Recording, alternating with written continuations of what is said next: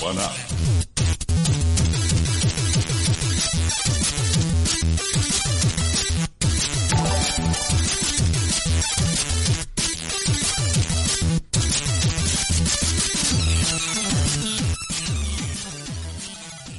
Muy buenas familia, muy buenas, buenas pros y buenas peras, ¿qué tal estáis? Bienvenidos y bienvenidas al vigésimo séptimo programa de esta décima temporada de One Up Radio Team. Una semana más consecutiva que seguimos aquí en riguroso directo. Son las 8 y 3, eh, en comparación con otras semanas hemos empezado un poquito antes, eso es buena señal. Así a lo mejor llegaremos antes a cenar, ¿eh? que sí, Enrique Redondo, ¿cómo estás? Muy buenas noches. Buenas, buenas, bien, muy bien. ¿Cómo va todo? Bien, bien. Ya esperando a ver si llega el, el viernes. Bueno, para mí el, el viernes es fiesta, o sea, esperando a que llegue el Te veo jueves ya a la tarde. como, como agotado. ¿Tienes resaca de haber visto Sonic o algo o qué?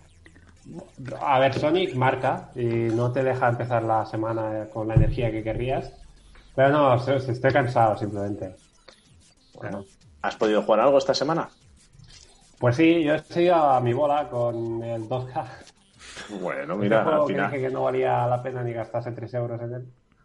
Ah, pues ahí sigo, ahí sigo. Y bueno, ahora estoy probando, en vez de con mi jugador, que le sigo dando, ah, probando partidos random con, por probar diferentes equipos. Bueno, bueno, bueno, te decir y aprovecho para saludar a Xavi que dice que te re- le recuerdo a ti por la forma que empieza a coger mi flequillo. Eh, Totalmente, totalmente. Estoy intentándote hacer la competencia, fíjate, que hola. ¿eh? O sea, que, quedaos los dos quietos, por favor, mirando a cámara. Es el flequillo One Up. O sea, mira, es que la barba, o sea, Kike tiene como una especie de premustacho, pero porque está sonriendo. Pero si os fijáis, los dos tienen la misma forma, el, el flequillo este redondo con un triángulo. En el caso de Kike parece más aleta de tiburón. En el de Corso es un atún raro, ¿sabes? Pero mira, mira Gerardo cómo se esconde el tupé también. Pero, Gerardo porque lo camufla con, con cera o con... Pero, pero qué tupé. Míralo. Dios, podría surfear en ese tupé. Es una ola rompiendo. Necesito un corte de pelo ya. A todo esto, ¿cómo está Xavi González? Mal, cansado, hasta la ¿Qué, polla. qué te pasa? ¿Qué te pasa? Pues que es un momento donde se han de enviar muchos proyectos, han de enviar muchas mierdas, porque si no en septiembre no curro. Te tienes que hacer un asiento que se llame el drama de Xavi. No, mi vida es un drama. La depresión. también se vale. Sí, porque cada semana tienes un drama distinto, tío. Si, escu- si escuchas el sonido de la calle, ese es mi sintonía, el silencio. Son, son cinco segundos de silencio y después se oye la depresión de Xavi. Con Xavi. Ay, Esa pues, es la sintonía de mi vida. Dime que has podido jugar a algo, como mínimo, el ¿Qué juego va? gratis de Pictor. ¿Qué va? ¿Qué va? ¿Qué va? Me he estado mirando un documental sobre el mundo gamer. Ah, bueno. Bueno, que hablaremos algo- hoy de él. Eso, vale, vale, vale. Pues entonces nada, no. No, no, Xavi, sobre, sobre el Munde Gamer. Sí, sí, porque ma- yo supongo que mañana en Twitter habrá una fiesta que pone eh, One, Up, One Up Cancel Party o algo así, o Xavi Gomi Cancel Party. Pero bueno, Bueno. espero Bueno, que veremos. no, ¿eh? Espero que no. no. No voy a malas con el documental, pero bueno. Bueno, veremos a lo largo del programa qué es lo que nos has preparado A para ver hoy. si nadie nos nerfea. ¿Eh? ¿Eh? No se me ve porque no tengo cámara, pero estoy guiñando un ojo. Bueno, ya se te ve la cara de preocupado en la foto. En plan, ay. Veremos a ver qué tal. Gerardo, ¿qué tal con ese tupé que niegas que tienes? No, que necesito un corte de pelo. Y me queda todavía una semana y pico para cortármelo. Bueno, oye, ¿cómo está tu amigo Fachardo? O sea, no sé qué me hablas, tío. ¿No ha habido repercusión en las redes no sobre Fachardo? No lo sé. No, yo no sé nada. Vosotros sabréis. No sé. ¿Tiene cuenta de Twitter, Fachardo o algo? ¿O qué? Tía, se lo podríamos hacer. Ya te estás enmarronando, Gerardo. Aún tendría más seguidores que la cuenta de programa, ¿sabes? Seguramente. Voy a hacer un, un crowdfunding para comprarme un fachaleco. Es el primer paso. Y una banderita. O una mascarilla con bandera. Oye, oye, oye, oye, oye, estoy mirando, estoy mirando el de esto, el, el Twitter, estoy muy indignado, Nando. El de esto, dice el de El, esto. el Twitter, el, el timeline de Twitter de OneUp. ¿Por qué habla con Xavi ya no es un hashtag? ¿Cómo que no es un hashtag? No, no, si miras en los últimos tweets, habla con Xavi, no es un hashtag. En cambio, en el del 20 de mayo sí lo era. ¿Y en el de hoy también? No, no, no, no, no, no. ¿Cómo que no? Estoy muy indignado. No, no, si miras, habla con Xavi, no es un hashtag. Xavi, esto es el mundo. La depresión de Xavi ha, ha afectado al hashtag. Ha hecho que se vaya el hashtag. Yo lo he puesto. O sea, hemos, hemos perdido la oportunidad de ser trending topic. Ahí lo dejo. Claro, todo esto, ¿no te preguntabas, ¿has podido jugar a algo? A lo que traigo hoy. Por Ah. eso estoy tan lleno de energía. Bien motivado te veo. Es decir, Sí. que vas, ¿vas a machacar o a defender un título? A. No sé, a deprimirme mientras lo analizo. Madre mía, esto huele a Yoga Master, ¿eh? No, Yoga Master al menos fue divertido. Esto es que no creo ni, ni eso. Bueno, no sé. Joder. De pre-review. De preview. Patrocinado por Deprechavi.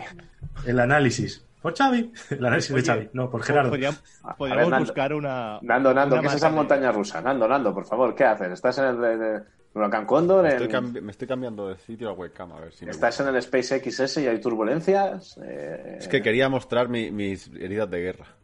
¿Qué te ha pasado? ¿Con quién te has peleado, el gato? Que me estoy volviendo un hombre machote y estoy aprendiendo a afeitarme con navaja. ¡Hola, tío! Madre mía. Yo pensaba que te había digo- salido un, un Por eso es aprendiendo, es aprendiendo porque mira, mira. ¿Ves, Vale, ves vale. Nando? Comentarios como este no nos van a ayudar con la crítica del documental. ¿eh? Ahí voy, Xavi, ahí voy. Ahí lo introducimos por ahí. Yo que pensaba que iba a ser eso, un grano prepuber. Vuelvo allí mejor. Sí, tan jovencito. Míralo, míralo, míralo, cómo se mueve. Madre mía, qué dinamismo. Míralo, ahora se asoma. Madre mía. Esto sí que es una locura de realización, ¿eh? Guau, Sí. Nen, a, lo- a tope, nen. ¿Cómo estás por eso, Nando? ¿Cómo estás? Pues bien, bien. Aquí luchando contra el desangramiento, pero bien. Vi- bien, vivo, sí. Bueno, bien, bien. ¿Has podido jugar algo? Evidentemente, como siempre. Confinamiento que toca. Animal Crossing, cajitas de Overwatch del aniversario. Y luego le he seguido dando un poquito al Dead by Daylight. Que Oh. tiene un rollete muy guay. Y cuando empiezas a pillar el truquillo empieza a molar el juego. Al principio las primeras partidas es para decir, no quiero jugar a esta mierda. Pero luego empiezas a pillar el truquillo, empiezas a subir personaje y la verdad es que el juego pinta bien. Bueno, No sé si conocéis de qué va el Dead by Daylight, pero A 5 céntimos, va, Está, aprovecha. está ya, está ya el DLC de Silent Hill. No lo sé, como no he pagado ningún DLC, no lo sé seguro. Solo sé que sí que he luchado contra Freddy, contra y entre, entre otros. O sea, es un juego que es 4 contra 1, es asimétrico, esto que llaman asimétrico. Hay un monstruo y cuatro que tienen que escapar. El monstruo está por sus rollos, son todos humanos, ¿eh? No... Y los cuatro que tienen que escapar no pueden hacer nada, solo esconderse del monstruo y, y, bueno, desbloquear cosas del mapa para poder salir. Pero no tienes armas, no tienes, simplemente tienes que subir habilidades o mejoras y tal, pero el monstruo tiene, tiene las de ganar. Y Este está es el juego de, de slasher, ¿no? ¿Cómo? Es slasher, se llama así el, el género Sí, el de las así, ¿no? pelis. De las pelis de miedo. Donde hay un asesino que es imparable pero absurdamente torpe. Sí, bueno, pero aquí no son Creo torpes. Aquí es que es que van con ventaja. Lo que tienes que ser más listo que él. No, o sea, él si te ve estás muerto. O sea, normalmente te, te, te funden. Depende de las habilidades que lleves y tal, pero pero él tiene la ventaja. Tú al no tener armas solo tienes una linterna para cegarlo unos segundos y seguir escapando. Tú solo puedes escapar y ponerle trabas. Está, está bueno. bastante guapo, ¿eh? Te- estás ahí en tensión y tal y la verdad es que está bien. Free to play, precio. Es de pago, el precio no lo sé porque yo lo tenía hace mucho tiempo, que casi no había jugado y hemos empezado a jugar con unos amigos y, y la verdad es que no te sabría decir el precio. Ahora tiene cuatro años el juego ahora. Ah, no, debe estar asequible, supongo. Sí, está asequible. Mm. Creo que por páginas como las de G2A que luego de- devuelven el dinero a, a las empresas salía bastante barato. En su momento me suena que fue gratuito por PS Plus. Podría ser. Corso, corso, corso, corso, corso, corso, corso.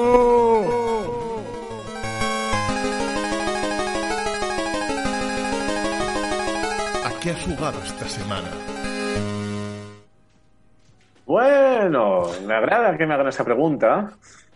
Y es que, bueno, he seguido jugando a Warzone, he seguido jugando a NBA 2K y por ahora estoy cumpliendo mi reto. Me ha acabado Resident Evil 2 Ole. y justo esta tarde he empezado Resident Evil 3.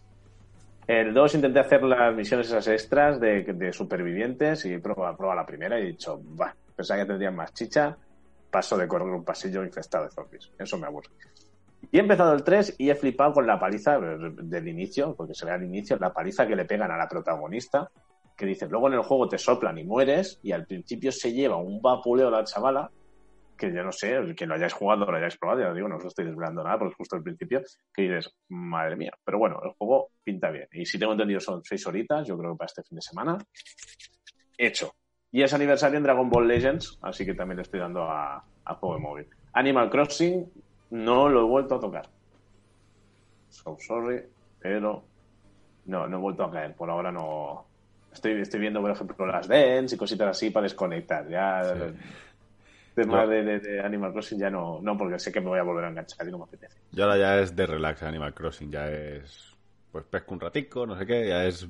Esta tarde, de hecho, mm, Casturet tenía los nabos super caros en su isla y sí que hemos hecho. 560. Hemos hecho un poco de tradeo, pero. Pero poco más. Normalmente yo ya esta semana compré los nabos en mi isla y los vendí en la mía.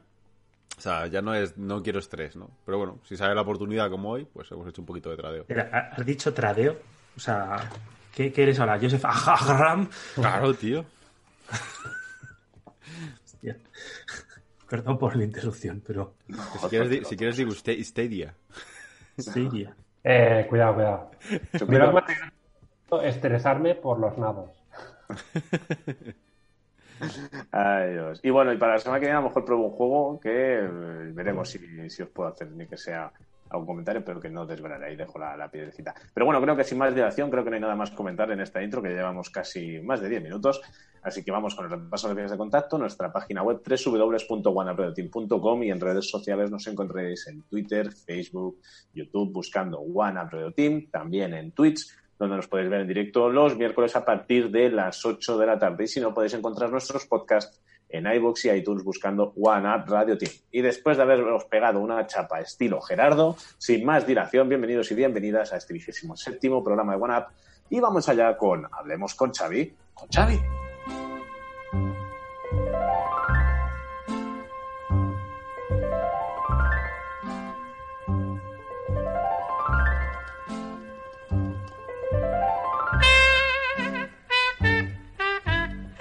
Habla con Xavi, con Xavi.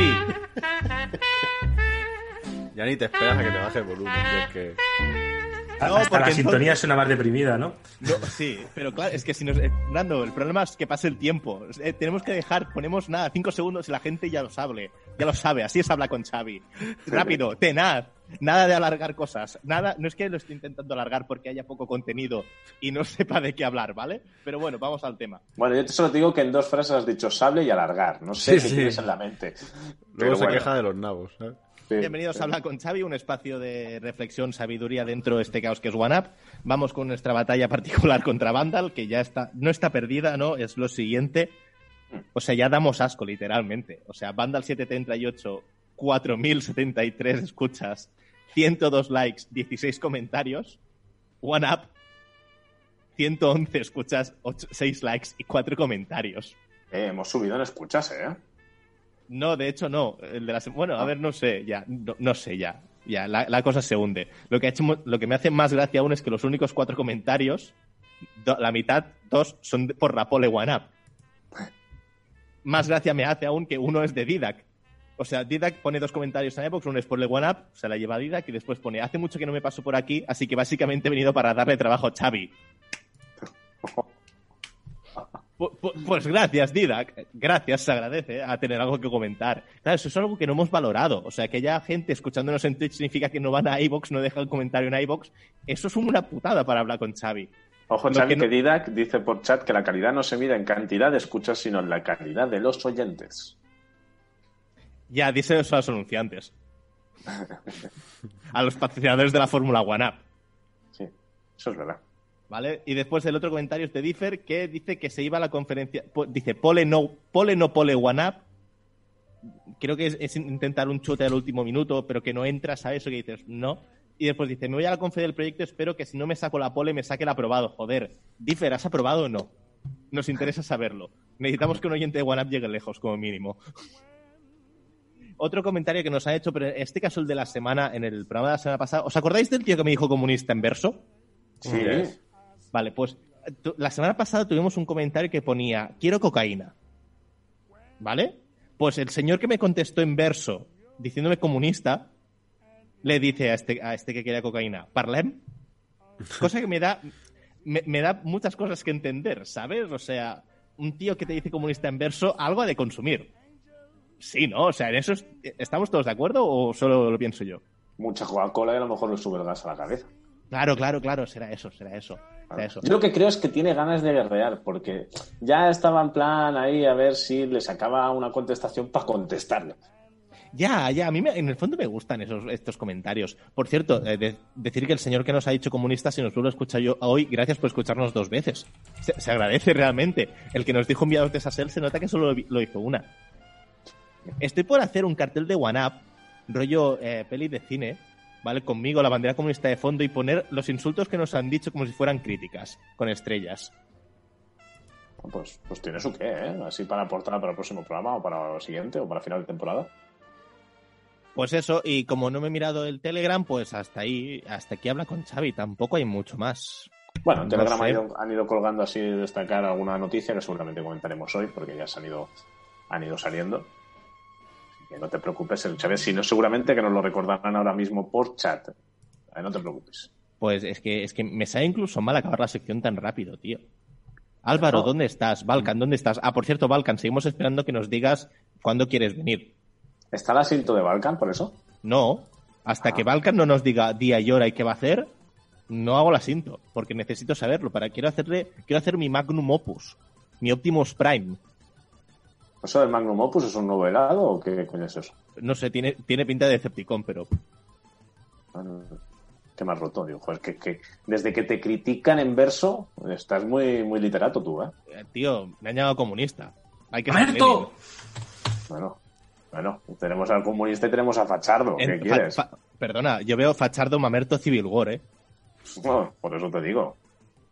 Y ya no te digo aquí que hizo Stadia, porque ya déjalo, ha hecho Sonic lo menos. Y Y vale, este es Black Panther, juega en otra liga. Estoy aquí sin meterme con nadie, tranquilo, y estás ahí picando, picando. ¿eh? O sea, eres como Capitana Marvel, no tienes una peli que nadie preguntaba por ella. Digo una cosa, más juegos nuevos eh, gratis en Stadia, ¿eh? Si tienes la suscripción Pro. Míralo, Ah. míralo. Si es que tiene ganas de mesa de actualidad. Bueno, bueno, pues vamos, vamos. No, a-.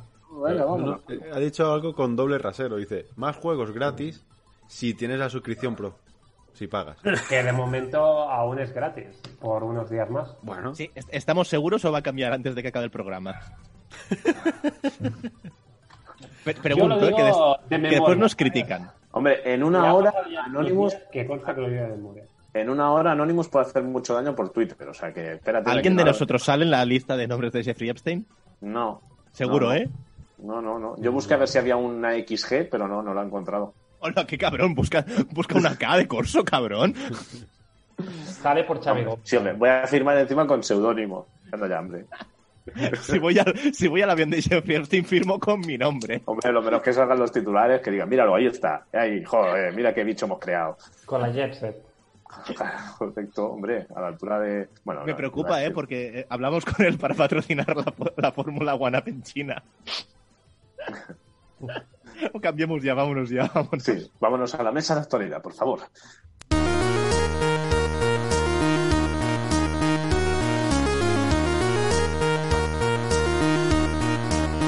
Mesa de actualidad. Bueno, bueno, bueno, bueno. Yo creo que una de las una de las noticias de la semana es que íbamos a tener un evento para mañana de PlayStation 5 donde se iba a presentar ya la chicha y una vez más se ha atrasado. Me- ¿Por qué saco esta noticia de, de inicio? En primer lugar, porque como no somos Sonyers, pues así nos mentiramos Sony desde un principio, ¿vale? No os penséis que esto es favoritismo. No, no, no. No, no, no, no. No, no, no, no. Y por otro lado fue gracioso porque ayer lo estábamos comentando en la reunión que tenemos pregonada, que sí, aunque no lo parezca, nos reunimos e intentamos preparar algo, aunque tampoco lo parezca. Y bueno, yo pensé, dije, otra excusa más para retrasar el decir algo. Y se me tiraron al cuello todo el mundo. A ver, que yo estoy de acuerdo con las protestas y todo lo que está ocurriendo. Pero es que primero tuvimos que si es su estrategia de marketing. Después tuvimos el COVID. Y ahora tenemos el Black, ¿cómo es? Lives Matter, ¿no? ¿Lo he dicho bien, Gerardo? Bueno, Sí, sí, Fachardo. Ahora. Vale. Entonces, es decir, una de las, mm, uno de los comentarios que se hacía al respecto, evidentemente, porque entre otras tantas compañías se han apuntado a este movimiento de protesta durante esta semana por todos los altercados, por la muerte de, de- que sucedió este pasado George Floyd. George Floyd, correcto. Y todo lo que se está liando, o sea, por esa parte es comprensible. Pero otro de los argumentos decía que es que, claro, no querían dejar atrás el importante eh, mercado americano. Yo me he informado un poquito y echando números, cuando llegaron a los 100 millones, el 30% de consolas se vendieron en Estados Unidos, pero el otro 70 restante es el resto del mundo. Evidentemente esto ya se está convirtiendo en un movimiento global y es cierto que al final, pues creo que todos y todas estamos de acuerdo en que no a la violencia, ya no solo en el, a nivel de- por color de piel, sino en general, ¿no? Es no a la violencia en general. Pero bueno, ayer al comentar esto salieron varias opiniones al respecto. Entonces no sé quién querría empezar. Yo digo eso, digo. A ver, a ver, a ver, es que es, que es, es una situación complicada, ¿vale? Y, y yo por una parte no veo mal que Sony haga esto, ¿vale? O sea, si realmente como empresa tú lo ves, vale. Pero claro, no lo hizo con la... O sea, durante las charlas, durante las manifestaciones de los, los chalecos amarillos en Francia no se hizo. Durante las manifestaciones de Hong Kong no se ha hecho en absoluto, no se han dejado de presentar cosas. Claro, a mí lo que, me, lo que no me gusta es esto, ¿no? Que o, o- lo haces bien con todo o no lo hagas. O sea, que lo hagan a mí no me importa, pero entonces ha habido una serie de momentos en los que tal vez tendrías que haberlo hecho y no lo has hecho. O sea, lo que pasa que, a ver, no es lo mismo, con todo el respeto para Hong Kong, ¿eh? pero no es lo mismo el mercado de Hong Kong o de Francia que Estados Unidos. Eh, Corsa ha dicho si Sony es una 30%. empresa japonesa. Corsa ha dicho 30% del- de las consolas vendidas. Bueno, es que se dice pronto, ¿eh? 30%. Es, es, es, es enorme el mercado. Claro, el otro 70 será de África, no te jode. Ya, pero quiero decir que solo un país te, te lleva el 30% de las consolas de, que has vendido globalmente, con lo cual, obviamente, es un mercado pues que no es lo mismo, no es lo mismo que Francia. A- dicho esto, yo sí que tuve la sensación que tú has dicho al principio, que, que, bueno, que ya les ha ido bien. No digo que lo hayan retrasado solo como, mira, han tenido la excusa y pues tal, pero sí que tengo la sensación de que tampoco les importa mucho retrasarlo. Que, Es que para que te hagas idea, algunas de las declaraciones muy rápidos. es que habían dejado desatendidos a, a sus seguidores durante el COVID, que se habían dado cuenta y que por eso ya mm, era hora de hacer algo. Pero todo esto compaginado con otra noticia que están comentando que es posible que el precio de lanzamiento sea algo superior a la anterior generación. Recordad que PlayStation 4 salió a 3,99 y posiblemente es cierto que ya se rumoreaba que no iban a decir precios, sino que iban a mostrar cosas, porque no se iban a contar precios, porque está ahí la guerra, ¿no? Que a ver quién la gana entre Xbox y Sony con el tema del precio, ¿no? En la anterior generación los 100 euros de más a Xbox le pasaron un poco factura, además de llevar el Kinect incorporado. Pero mm, veremos al final. No sé, Nando, si tú querías opinar, porque te veo ahí con cara de tengo ganas de decir algo. Bueno, es que, es que realmente suena muy, muy a oportunismo, no es lo que decimos. o sea, ¿Qué pasa? no Ahora están ahí aprovechando el, el- el momento. Ahora todos somos buenos, todos somos buena gente. ¿Y qué pasa? ¿Que no tienes nada? O lo que comentábamos en broma, que vas a sacar una consola blanca y ahora te lo vas a pensar y no la puedes presentar, ¿no? Cuidado, yo- yo lo dijimos en broma, pero cuidado. Sí, ¿eh? claro, lo dijimos en broma, pero es que el mando que se presentó era blanco y ahora El mando. Sony presenta una consola blanca que le van a llamar racista. Casualmente todas Seguro. sus consolas han sido negras. De decir que llevamos tres PlayStation negras. Por eso, por eso. Que, que, que es oportunismo es... ¿qué, qué es al fin y al cabo? ¿Es, es, es Sony no sabiendo qué está haciendo con esta generación, esperando a que Microsoft haga otro movimiento para ver Pero- por dónde van?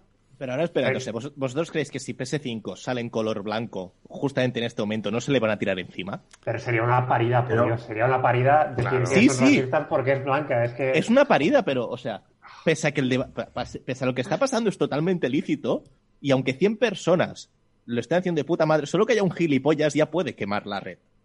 Claro. Es que ese es el problema. Gerardo, que te veo llevándote las manos en la cabeza en varias ocasiones. No sé si se le viene chapa. No, no viene chapa ninguna, pero es que me sorprende todo este tipo de cosas. Nando A tiene el PlayStation- tiene el botón muy ahí, eh. Cuidado. Que no suelte la chapa ahora, hombre. Déjala para luego. ¿Puede que haya dos chapas hoy? No, no va a haber chapa. Pero, a ver, PlayStation blanca ha habido. Lo que pasa es que siempre he elegido un modelo negro como referencia, pero la Play 3 ya tenía una versión blanca, la Play 4 la tiene blanca, de hecho yo la que tengo es la versión blanca. Pero- Qué raro. y, no me puedo creer que estés diciendo... Fachardo, fachardo. De, salida, de salida todas menos la una han sido negras, de salida. Luego han tenido versiones, claro, como todas las consolas que han sacado versiones de colores. Yo creo que la 4 salía con. Podías elegir entre la blanca y la negra en, en salida, ¿De salida? por ejemplo. ¿Are you sure? Sí. No estoy seguro, no tienes Ah. razón, pero me suena que sí. Uy, Es que de salida no suelen sacar colores, sacan la consola y luego ya van sacando los colores.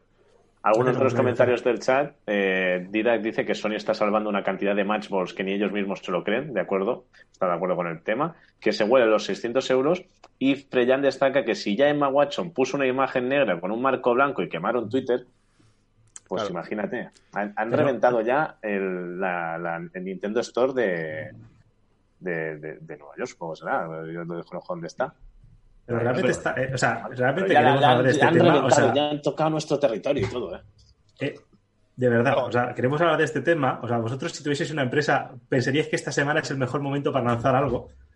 Si lo No, lanzas pero- porque eres un puto desconsiderado porque Ahí estás está. a- te estás riendo de la situación actual. Y si no lo lanzas, ¿pero qué somos ahora, Vox? O sea, hagamos lo que hagamos va a estar mal, no, no lo entiendo. Sí, Pero sí, es que- totalmente. Totalmente. Gerardo. O sea, el momento. casualmente es que lo que comenta Lira, que es como otra matchball salvada en ese sentido, que Exacto. posiblemente ya le va Pero bien si a la- Sony. Pero si la PS5 ya estará más que pensada, diseñada y estará en cadena de producción, ¿qué cambio van a meter ahora? No, pero el tema la es que- estrategia de marketing, lo único, Porque ya están está. esperando a junio para decir algo y justo cuando lo van a decir se vuelven a retratar con una excusa mucho más que válida, Ah, a ver, yo esta, esta vez creo que Sony simplemente ha tenido mala suerte, porque es lo que dice Gerardo.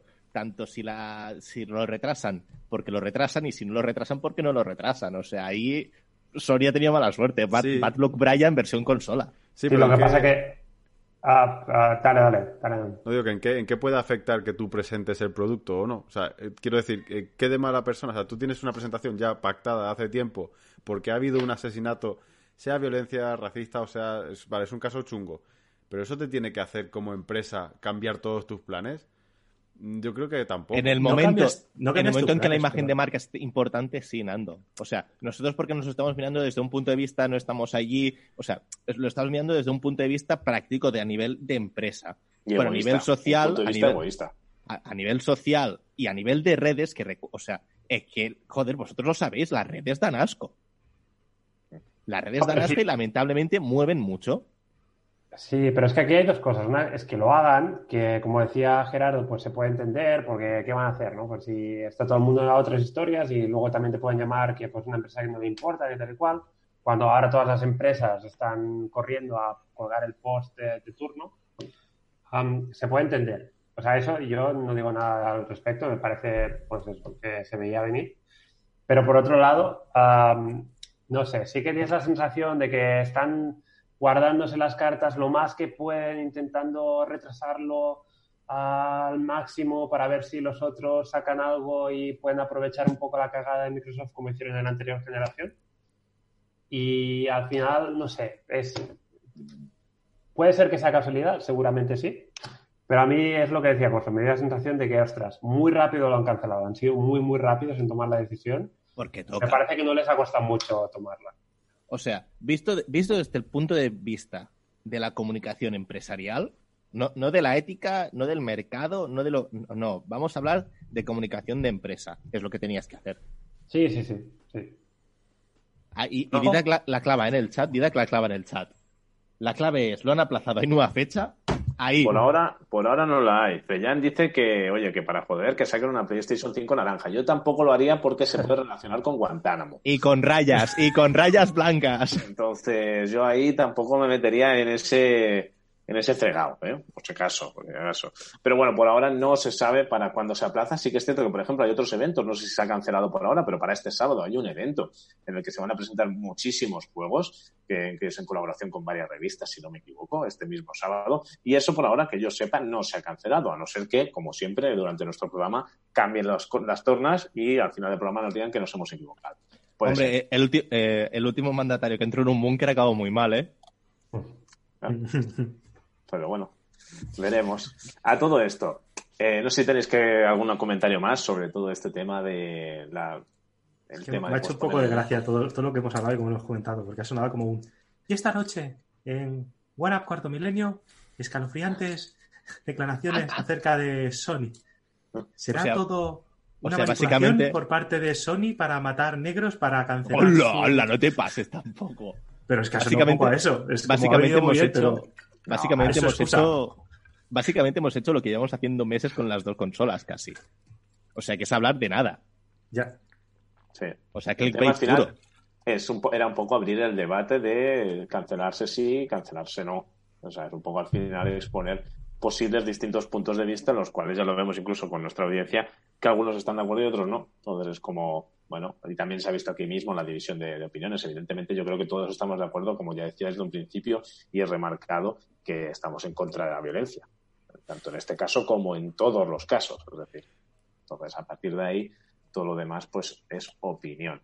Pero lo que sí que se ha comentado esta semana es que el chip principal de la consola entra en la fase final de fabricación, eso es que vale, está muy bien, porque ya sabemos que sigue todo hacia adelante, que no se tendría que por qué retrasar nada de aquí a diciembre, aunque hay rumores de que como han hecho desaparecer no sé qué en la web, la fecha de este año, que a lo mejor se retrasaría. Ojo, que al final no, no vayamos bien encaminados con lo que decimos de que no van bien de tiempo. Mientras tanto, Xbox Series X aprovecha a Microsoft para comentar que será retrocompatible con miles de videojuegos desde el primer día para darle una buena bofetada a PlayStation 5. Ahí, cuidado, eh, que la han clavado.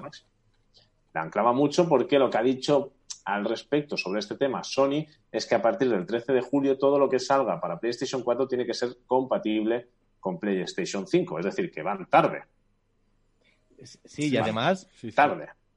y, y además no tiene, o sea, sí, vale, todo lo que salga a partir de X día de, de Play 4 será pero Play 5. ¿Y lo anterior?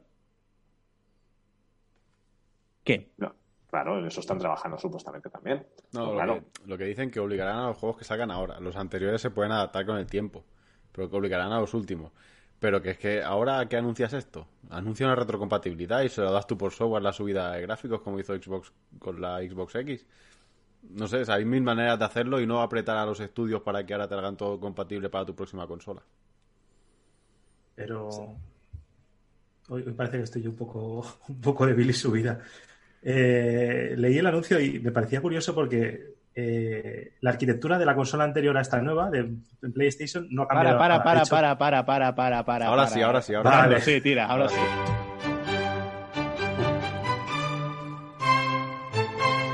Único que voy a hacer ahora es elevar un poquito el nivel cultural. La chapa de Gerardo. This is culture, bitches. Bájala ya, Nando, bájala. Y disfruto tanto de esta sintonía que siempre se me olvida poner al público petándolo de fondo. en fin. Eh, ¿Por dónde iba? Es que encima me cortas todo el flow. Eh, sí, la arquitectura de las consolas de nueva generación, tanto de Xbox X como de PlayStation 5, es exactamente igual que la anterior. Si encima la arquitectura es todavía mejor, la compatibilidad no debería ser tan problemática y podrías ofrecerla por hardware, que creo que es lo que pasa actualmente con Xbox, que por eso te dice que todos los juegos de la anterior, o casi todos los juegos de la anterior generación, van a ser retrocompatibles. Eh, Sony se acaba de sacar esto de la chistera, no sé muy bien por qué, ni cómo, ni para qué. O sea, no, no sé qué, qué objetivo hay con poner un sello de retrocompatible o... No, yo creo que es para, para eso, para como Xbox sí que anuncia la retrocompatibilidad y ellos no han anunciado nada seguro, pues tienen que hacer algún titular. Esto es Pero el clickbait. sello es nuevo. Es clickbait. ¿The Last of Us 2 será retrocompatible? O... Yo creo que ese no. Ese lo que harán Pues será es- que saques, coges la versión de ahora te vendemos la versión a 60 frames estables, porque anteriormente no iba a 60 frames. Esperemos que no. Esperemos que ahí vaya con un, un parche y se actualice directamente y, y no nos toquen lo que no nos tienen que tocar. que nos lo van a tocar. Hombre, yo es que esta medida de retrocompatibilidad a nosotros nos viene muy bien, pero creo que a las desarrolladores y distribuidoras de videojuegos tiene que tocar un poco las narices. Tú antes podías hacer un, mira, y ahora hemos hecho el remake o lo hemos vuelto a sacar para esta nueva generación. Juega The Last Guardian, juega The Last of Us, juega lo que sea. Pero ahora con mejores gráficos y más rápido, o más tasa de refresco. Y de repente, pues esa hucha de ingresos y hacer todo retrocompatible se acaba. Supongo que la medida de Sony está hecho así para que no haya problemas de que la gente deje de comprar los juegos que salen ahora por miedo a que salgan para la nueva generación y entonces diga, bueno, me espero que salga la Play 5 y entonces me lo compre. Supongo que los tiros irán por ahí. Eh, de todas maneras, es es lo. Se junta también con lo de la que comentamos antes de la reunión. Es que da en general la sensación de que van tan con el pie cambiado que es fácil pensar mal. ah, pero sí. Ojo que ya se está, incluso me he leído por ahí, que los juegos de nueva generación están costando más de hacer. Que no estén preparando el caminito, que como luego van a ser compatibles con nueva generación, pues que no se les ocurra subir ya el precio. Que evidentemente, si al final recae más dinero en desarrolladores y etcétera, pues me parecería hasta cierto punto bien, aunque lo que tendrían que hacer es bajarse los costes que se llevan los terceros antes que cobrarnos más para que reciban más quien hace bien su trabajo, ¿no? Soy el Pero- único que tiene muy claro que van a subir de precio los juegos. Espera, eh, yo de esta noticia no me he enterado. ¿Que van a subir el precio de los juegos? no lo han Digo, dicho que son más- han dicho que cuestan más de hacer. Que, espera, eso, perdón. Que cuesta más hacer el precio de los juegos. Nando, tira cinto. no, déjalo. Por dos. La chapa de Gerardo, segunda parte. Que vienen las suecas. Eh, no sé por qué me ha sonado eso. Eh, no tiene mucho sentido cuando la de presentación de, de que vimos de hace poco de Sony, que es lo que presentan el motor. Hostia, mi cabeza se me va. La última presentación que hubo de motor gráfico, ¿cuál era? De todos. El Unreal. Era Unreal. ¿Era Unreal o Unity? Unreal. Y decían que los modelos se podían importar directamente de una serie de aplicaciones que usan los diseñadores en 3D para importar los modelos directamente sin pérdida de calidad y todo esto, donde el diseñador podía trabajar perfectamente en la herramienta que más le gustaba, que eso no influía luego. O sea, si me estás diciendo que hacer las cosas más fáciles, no debería ser más difícil hacer el juego. Y luego, aparte, Pero- si también me estás diciendo que una de las Inception. cosas más importantes que había, que era, enseguida era el buffer de. Bueno, el buffer de carga y las pantallas de precarga, y ahora has sacado un nuevo sistema para que las precargas no sean, con lo cual eso ya no lo tienes que optimizar. ¿Cómo coño puede ser que el juego sea más difícil ahora que antes? Porque, Gerardo, porque con- en, en PS3 ven- ve- costaban 60 pavos, en PS4 costaban más y ahora en PS5 van a costar más y la gente los va a pagar. Bueno, es que según el, 80. según el CTO No me de Epic ¿eh? Games, según el CTO de Epic Games, PS5 y Xbox Series X difuminarán, difuminarán perdonad, la línea entre cine y videojuego. A lo mejor, pues claro, te- al final es que te la, te la puedes meter doblada. A ver, es que Hombre. seamos sin- O sea, el- el- la evolución de los videojuegos es exponencial, pero a, a la inversa. Hay un momento donde ya, ya no puedes mejorar más. O sea, a nivel gráfico, a nivel de potencia, ya estamos. O sea, si lo comparamos con donde estábamos en los 80, estamos a, a un paso y medio de, de que sean no realistas, no, lo, lo siguiente. Con lo que la tecnología llegará a un punto en el que lo, lo único que podrás hacer es optimizar. Es lo que dice Gerardo. De todas maneras, sí, sí que puede ser que, mm, no sé, que el hacer el juego sea menos complejo técnicamente, o sea, un poco más... ah, lo que pasa que igual es más un tema de costes asociados al, al videojuego en sí, ¿no? Por ejemplo, pagarle marketing, el ¿no? Pagarle el salario a Keanu Reeves para que salga en Cyberpunk. O pagarle el salario a la estrella de turno que vas a utilizar como actor para tu videojuego, ¿no? A Matt Mikkelsen o, o a quien sea, más todo el coste de marketing, más todo el coste de... Juegos son cada vez más grandes, ¿no? Un mapa es enorme, no sé ¿eh? a nivel técnico hasta qué punto es el, coste, pero por lo menos a nivel de cosas que no veíamos tanto, ¿no? Gente famosa, que, ya sabemos cuánto cobra esta, este tipo de, actores, ¿no? Eh, no sé, igual van por ahí los tiros. Bueno, Didac dice que destaca que los 60 FPS no serán lo habitual en PS5 y Xbox Series según el director de Scorn, que lo cita de IGN. Por lo que sí que es cierto que es, parece ser que mejor habrá, evidentemente, pero tampoco se llegará a lo que creo que de inicio se prometía. Que también era muy atrevido prometer según qué cosas, sabiendo a qué precio puede salir el, el hardware al final. Y en cambio todo el mundo le mete caña a Stadia porque al principio que si no sé qué, no sé cuántos. Ya está. Qué hipócritas la gente, de ¿verdad? Bueno, Stadia, Voy a buscar el Stadia. sonidito de inicio de Stadia para ir poniéndoselo a aquí que cuando hable. A todo esto se esperaba para esta semana una gra- un gran anuncio de Sega, por lo que decía todo, incluso se lo comentaban por el chat, no sé si ha sido Cerberus que iba, que decía que a lo mejor también por Sony eh, intentó apretar un poco las tuercas para enseñar algo por lo que pudiera hacer Sega, y más conociendo un poco su pasado, aunque al final no acabó muy bien. Y luego no ha sido tan grande el anuncio, ¿no? Ha sido más No, bien precis- pequeñito. pre- precisamente grande. Ahí te he visto, no ahí te he visto, Nando. Y es que han presentado la Game Gear Micro, que es una consola mini que saldrá en Japón el 6 de octubre y que es aquella portátil mítica de, de Sega de 1990, que saldrá en cuatro colores distintos y llevará cada una cuatro juegos, aunque la idea de inicio era llevar solo uno. Ah, tú ves ¿Uno? la foto y dices, ¿Uno? realmente ¿Cuál? es mini, pero mini, pero... Bueno, le llaman Game Gear Micro, ¿no? Al fin y al cabo. Sí, sí, pero mini... No sé si yo- será el tamaño de la Game Boy Micro, pero si era el tamaño de la Game Boy Micro tampoco es tan mini, porque aún Es era que, a cómoda ver, de jugar.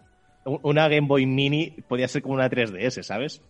Es que la Game Gear era muy grande, no sé si os acordáis. Sí, claro. Ah, a ver, es cierto que al, al precio de Japón son 4.980 yenes, que al cambio, redondeando, son 41 euros.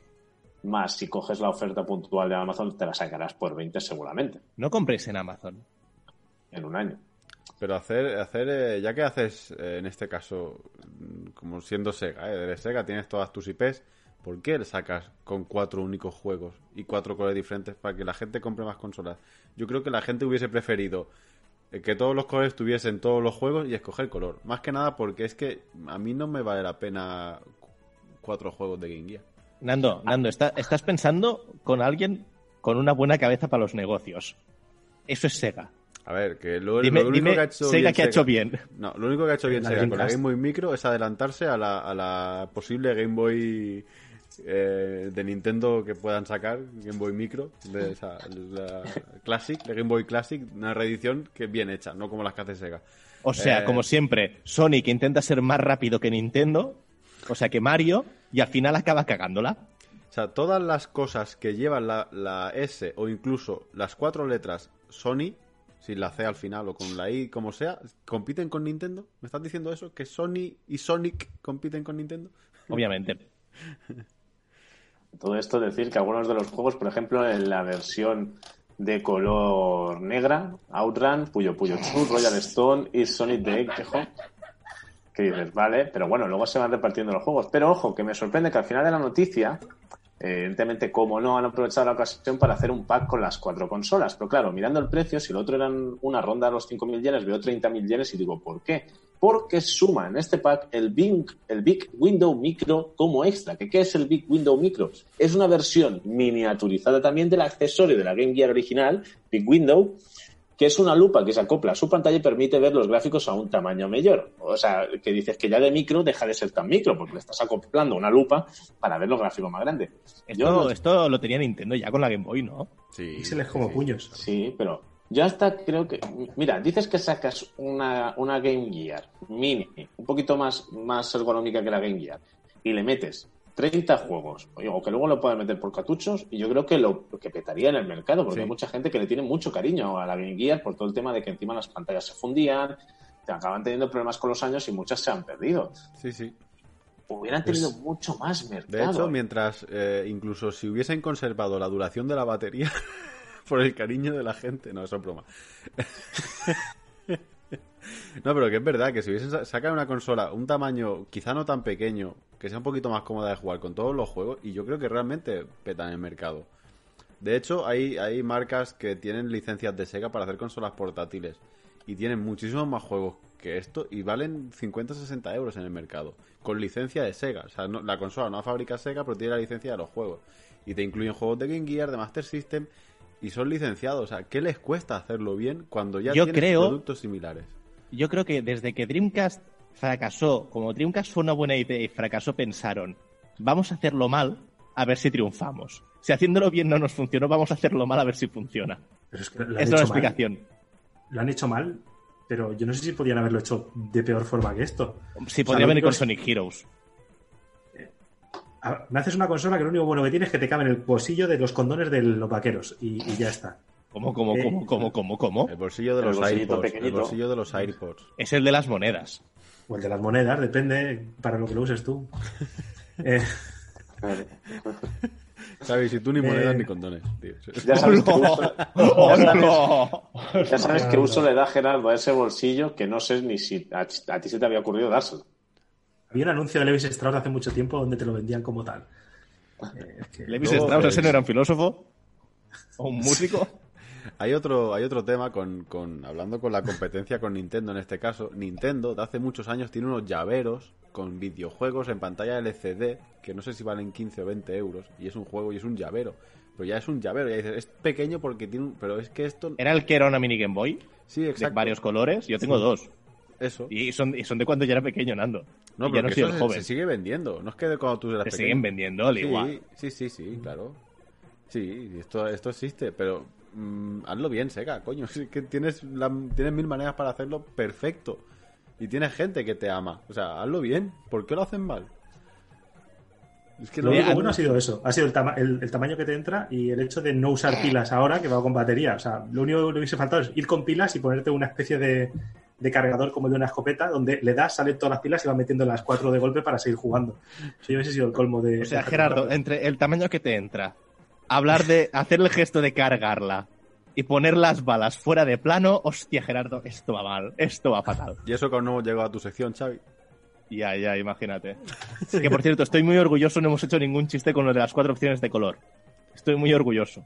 No, y no, solo, bueno, eh, espera, que he visto un comentario de eh, Cerberus que dice que no creo que tenga que ver con el color de la consola, lo que hablamos al principio. Para dejarlo claro, que se ve que yo creo que nadie lo piensa de verdad que sea por el color, ¿no? Yo lo decía en broma. No, a ver, era- que se dice pero ahí está, ¿eh? O sea, era un añadido más. Bueno, lo que sí que tenemos es un anuncio estos últimos días que es HP Reverse G2, las gafas de realidad virtual de mayor resolución que nace de HP, Valve y Microsoft. Inmersivas, cómodas y compatibles con la realidad mixta de Windows y Steam VR. Habéis Me podido encanta- ver un poquito esta máquina, el precio, según dicen, debutaría este otoño y sería 599 dólares. A ver, ¿quién quiere mojarse con este tema? Yo solo quiero decir que me encanta porque pa- pare- parecen como unos juegos del hambre, ¿no? Al final, al principio había como muchas empresas y ahora cada vez se van uniendo todas para sacar las gafas definitivas. Ya está, es mi única aportación. Claro, Supongo que al final el que se lleve la palma en calidad, precio y títulos a los que poder jugar en función de qué plataforma, al final es supongo que el que se acabará llevando la, la partida, a pesar de que aún los precios son bastante altos para lo que es en sí el producto. Esto es un Y- poco como el refranero de a quien a buen árbol se arrima, a buena sombra de cobija, ¿no? Porque mm, ¿quién se quiere aliar con Valve? Todo el mundo. Va- Valve ha tenido la, la, la suerte de poder escoger con quién fabrica esa gafa. Con quién se alía. Y el que se alíe saldrá ganando, porque tendrá el Y además, catálogo más grande. Tiene uno de los primeros juegos, uno de los primeros, no digo que, haya, que no haya más antes, pero sí que es uno de los primeros grandes, que es el Half-Life AX, Alix, Axis, Alix. Alex, que lo está dejando todo el mundo, pero todo el mundo como un gran juego, que además tiene realidad virtual. Cuidado, porque Iron Man, hay gente que lo está empezando a defender, pero le caen muchos palos al Iron Man, ¿eh? Es que está muy limitado. Un juego de Iron Man está muy limitado. Sí, la, la la gracia es la inmersión con el traje. Es una demo técnica. Ahí está. Algunas de las bondades que destacan, si me permitís, de la máquina es brindar a los jugadores una óptica de última generación, tracking inside out, audio espacial en 3D, gestos naturales, comodidad para sesiones prolongadas y compatibilidad plug and play para la realidad mixta de Windows y Steam VR. Se perfilan como una de las mejores por calidad-precio. Por sobre el Sí. papel. Habrá que ver cuando salgan. Porque sí que es verdad que, que si realmente te son más cómodas para largas sesiones de juego y, todo lo que es el eye tracking y todo esto funciona bien, pu- puede que sí que sea una de las opciones. Las de Steam son muy caras, son muy buenas, pero son muy caras. Y estas, la pantalla, según las características, es una pantalla que creo que supera en características a las propias de Steam. 2K por 2K y hasta 114 grados de mejora en la experiencia de inmersión. Es que son, son unas señoras gafas. Y el precio no está mal viendo lo que hay en el mercado. Está muy bien. Bueno, veremos a ver qué. Eh, comentan que quieren ofrecer a los clientes otra opción de calidad que incluya parte de la tecnología de Valve y que es una buena noticia para la comunidad de realidad virtual y estamos felices de apoyarla, según Jeremy Selan, que es eh, una de las personalidades de Valve. Así que veremos si realmente valdrán la pena o no, si a lo mejor ya es el inicio de algo y también si a lo mejor tendrán algún tipo de compatibilidad con nueva generación, en este caso barriendo para Microsoft, porque ya de por sí Steam es multiplataforma, por decirlo así. Entonces, veremos, veremos qué nos deparan esta nueva tecnología. Y bueno, hablando de Steam y de tiendas mm, de videojuego digital, ha aparecido un gran rival, o lo que parece ser un intento de gran rival, y es My Games. No sé si habéis escuchado la noticia de My Games Store, la tienda digital que ofrece el 90% de los ingresos a los desarrolladores. Bum. Más, incluso, mm, o sea, más potentes que la misma Epic Store. Sí. Pero ¿qué ofrece de más? O sea, ¿qué, ¿a cuánta gente puedes llegar? Porque que me den más dinero quizás no me interesa si no me interesa llegar a más gente. Claro, es una plataforma nueva, ¿no? Por lo que recuerdo de la noticia. No sé qué empresas hay detrás, no sé realmente qué respaldo puede tener. De cara a los desarrolladores, sí que evidentemente está muy bien porque van a coger más dinero. Pero a, a ver dónde llegan. Hay muchísima competencia y muy dura. Y no solo es, Es que- el porcentaje que se queden. Es que ahí está, puede ser un muy buen referente si triunfa o un muy mal referente si se ahoga. Porque entonces todo el mundo dirá, ¿veis? Si hacemos un 90 para los desarrolladores, un 10 para la tienda, la tienda no evoluciona, los desarrolladores no pueden ganar. A- a- habrá que ver, habrá que ver. A, a mí me alegro por los desarrolladores, sí, pero habrá que ver cómo va. O sea, decir que Epic Store retiene el 12%. O sea, que solo es un 2% sumado a que Epic está regalando muchísimos juegos. Ya, no entiendo, o sea, Epic, o sea, ¿cuánta pasta debe generar Fortnite para hacer esto? Pues la que quieras y más. Sí, el Fortnite genera todo el dinero. Ya está, no tiene más. O sea, genera todo el dinero de Epic. Fin. Hostia, que, que con lo que está regalando, tío. Pero también son títulos antiguos, ¿eh? Son triples A, lo que tú quieras, pero la mayoría son títulos antiguos. Salvo algún estreno que saldrá en exclusiva y tal, pero la mayoría son títulos antiguos. Sí, sí, po- por, eso, o sea, estrenos antiguos, pero que, joder, cuando salió el GTA 4, el GTA 5, perdón, Sí. la gente no fue a pillarlo en masa. Hostia, anda que no. Con lo que sí, tal claro. vez tanta gente no lo tenía. Yo no lo tenía, ya no lo tengo. Pero Que ¿lo has solamente mi ordenador va a morir. O lo puedes jugar porque en este caso del GTA, vale, sí, muy bien, ahora lo tiene muchísima gente. ¿Ha hecho algo la gente de Rockstar para que sus servidores no peten? No. Es el juego que más dinero está generando online en toda su trayectoria. Tienes un pico de usuarios, vale, que ha sido bestial. Eso no se puede- Pero no tienes una previsión de servidores para que esa gente pueda jugar. No sé. Bueno, otra de las noticias de destacar de esta semana, Paradox Interactive funda Paradox Tinto, un nuevo estudio afincado en Barcelona. Una compañía más que aquí al mercado de, del país.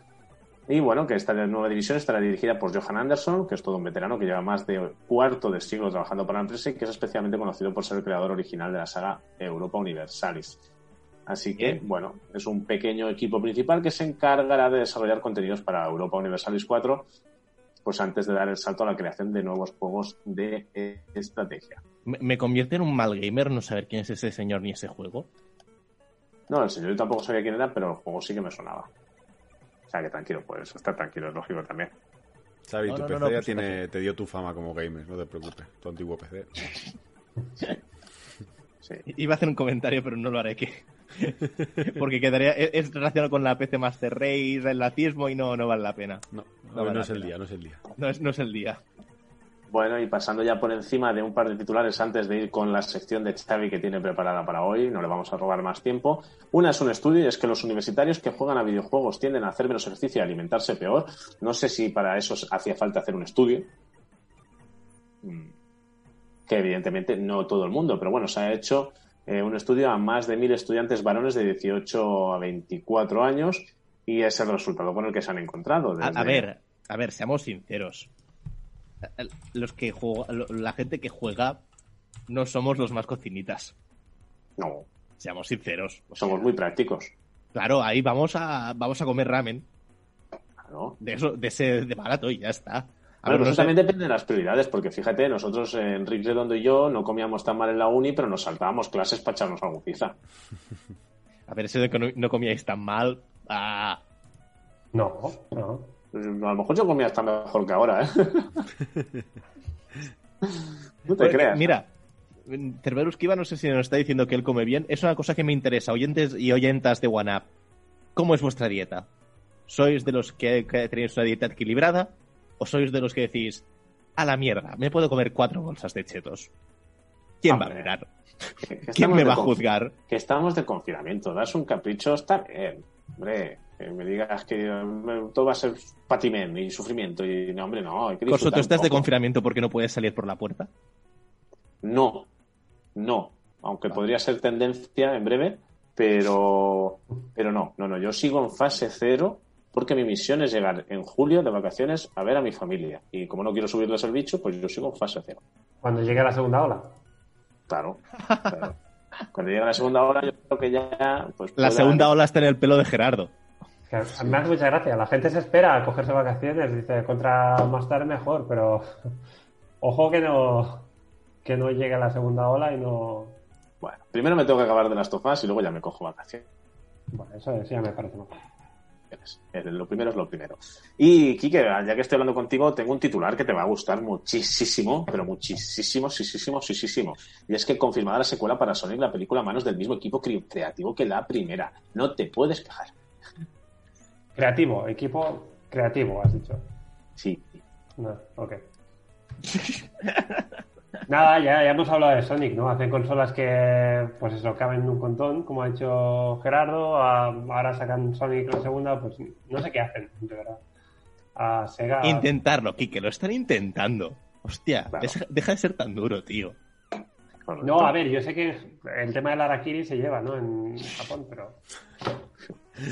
Y ya para acabar, simplemente recordad que del 23 al 25 de junio está el Game Lab Live Barcelona 2020, que la verdad es que está mm, bastante más económico de lo que estaba a la entrada para, para lo que es el evento en sí, que va a ser digital.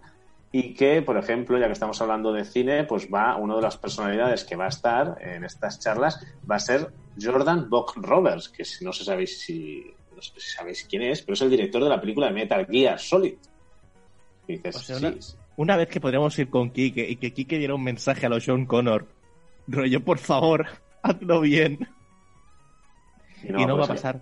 Aunque sí que es cierto que si pasáis por pase de prensa, yo te lo digo por si le interesa a Quique, No. se Sí. puede pasar al turno de preguntas y respuestas. Y a lo mejor ahí se puede... Ahí, ahí, Quique, ¿te qué puede hacer un Femen? Dino a las pelis de videojuegos. Ya, por cierto, am, envió el mensaje para, para el chat que, que hicimos cinejuego la semana pasada.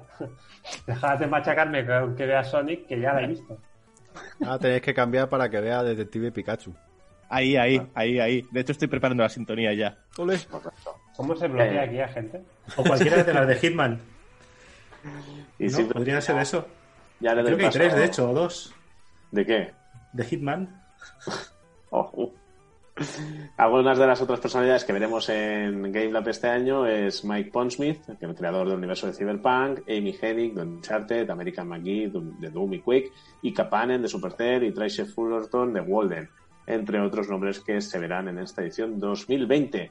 Y si no tenéis nada más que añadir, ya le cedo el paso al señor Xavier, que hoy sé que viene con la escopeta cargada. Ah, No digas eso, que queda muy mal con lo que vamos a hablar. Ah, vale, pues que viene con las pilas cargadas, perdón, eh, con esta sección que nos trae hoy después. de ¿Tenemos que poner alguna sintonía o, o voy a saco y ya está? Te pongo la de crítica y ya está. Vale, me, me sirve. A ver. Pues vamos a ello.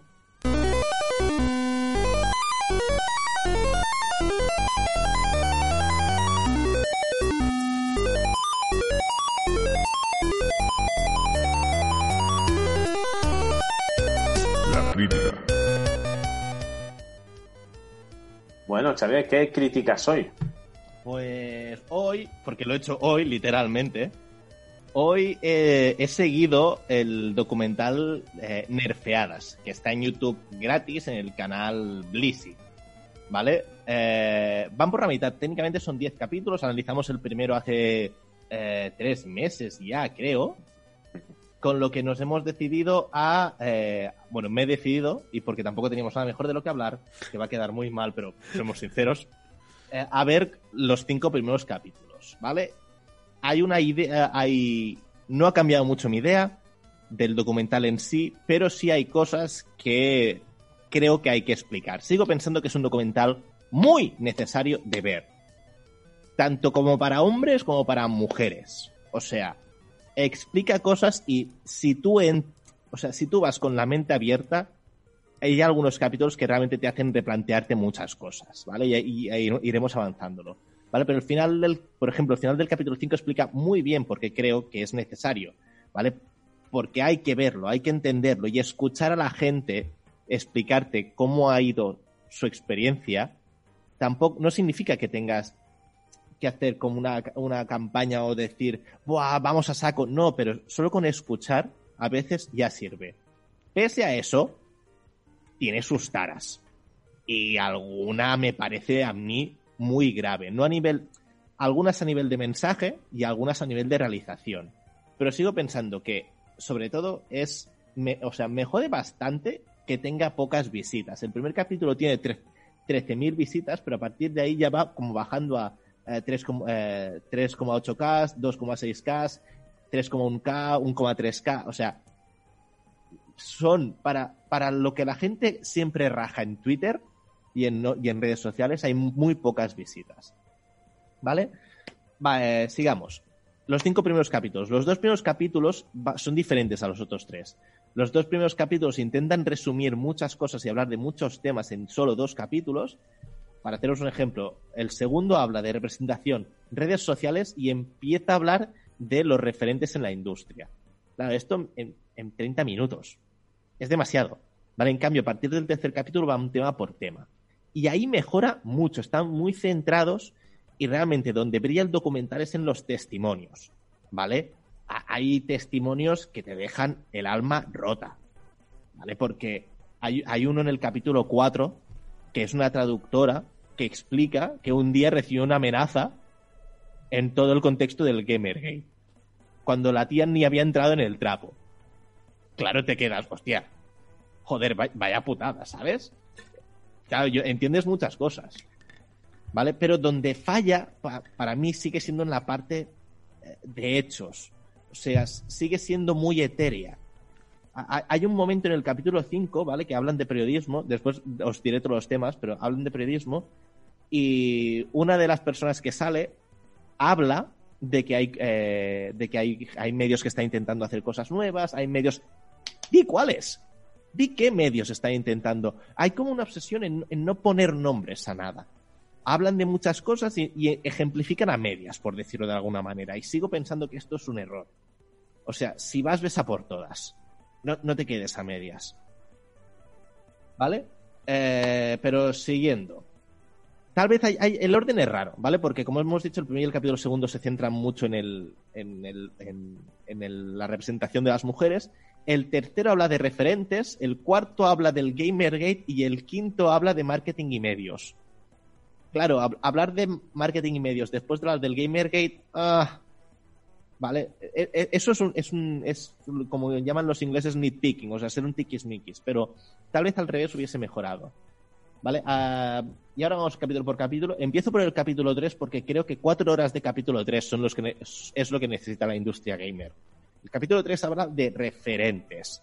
Y ahí, ahí es donde yo creo que hace mejor trabajo. En mostrar mujeres que hacen cosas ahora mismo que pueden ser referentes, hablando de sus referentes.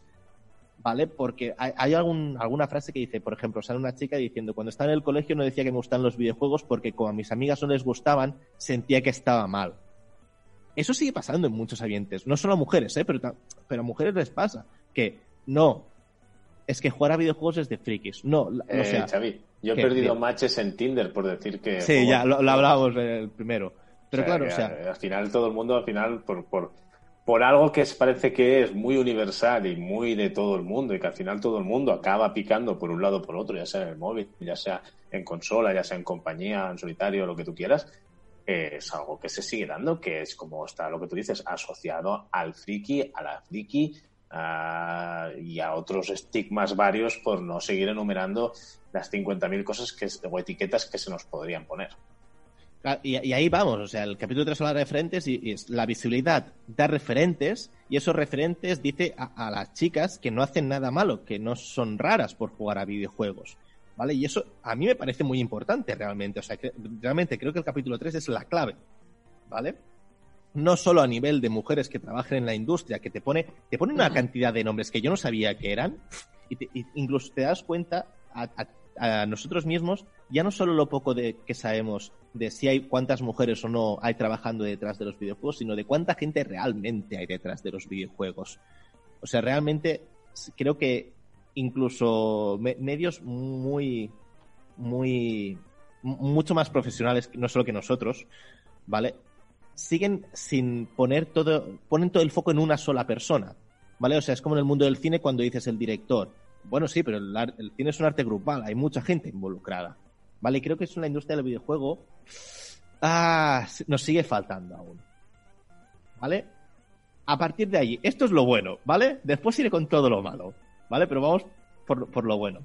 El capítulo 2 habla de representación, redes sociales y, como decía, empieza a hablar del capítulo de, de los referentes, ¿vale?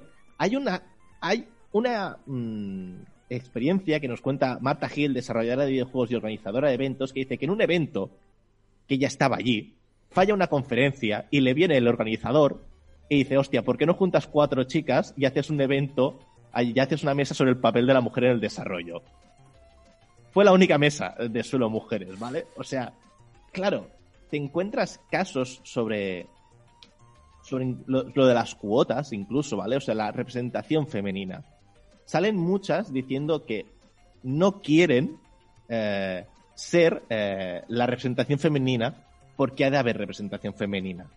¿Vale? Les dicen, hay, Mariona Weiss, que por, eh, es la mujer que tendría que ser en todo el documental, o sea, es la que mejor explica las cosas, dice, ser mujer no debería ser lo importante, debería ser, eh, debería ser si hago un buen trabajo, ¿vale? Hostia, yo entiendo que debe ser una putada que siempre que vengan a ti, vengan porque eres mujer, no por tu trabajo. De ser, ha de ser cansado en el fondo, ¿vale? Porque poner a chicas para solo hablar del papel de las chicas en la industria gamer no ayuda. O sea, veo más importante, que, es contradictorio que en un documental que habla sobre el papel de la mujer en la industria, digas que en el fondo eso es malo.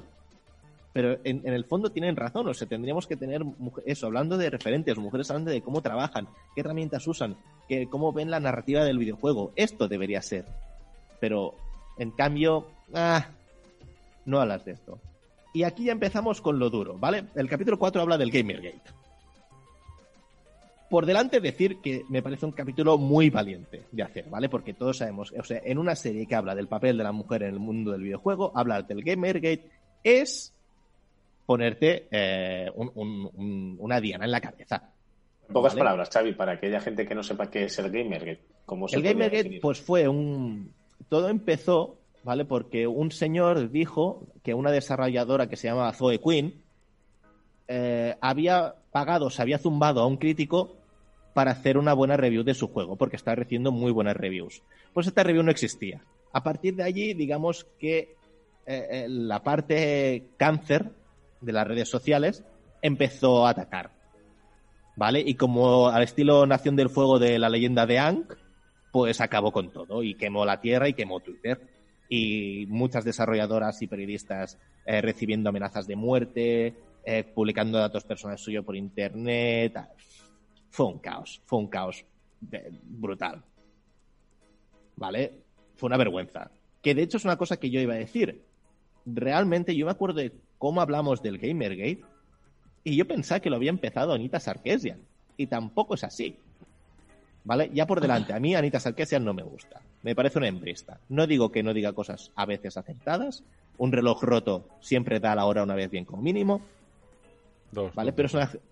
de- depende, si es digital, no. Bueno, si es digital, no, no da la hora directamente, ¿no? Bueno, se me ha entendido. O sea, yo creo, yo creo que Anita Sarkeesian e- es una hembrista. Lo creo, pero eso no quiere decir que a veces no acierte, ¿vale? Pero claro, de ahí a que a, a lo que le pasó, también me parece exagerado. O sea, amenazar a alguien a mí, bueno, vamos. Ah, pero claro, ¿qué pasa? Es un capítulo muy valiente, sí, pero no puede, creo que es pasarse compararlo con la noche de los cristales rotos o con la guerra civil española o decir cosas como el Gamergate ha acabado desembocando en la presidencia de Trump. Eso se dice en el documental. O sea, me parece... Es que no lo entiendo, no, no, no lo entiendo.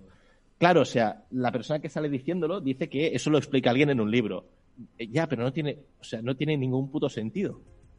O sea, comparar la noche de los cristales rotos, que para quien no lo sepa, fue cuando uno- los nazis se pusieron a romper cristales en el barrio judío durante, antes de la Segunda Guerra Mundial, comparado con el Gamergate, me parece una barbaridad.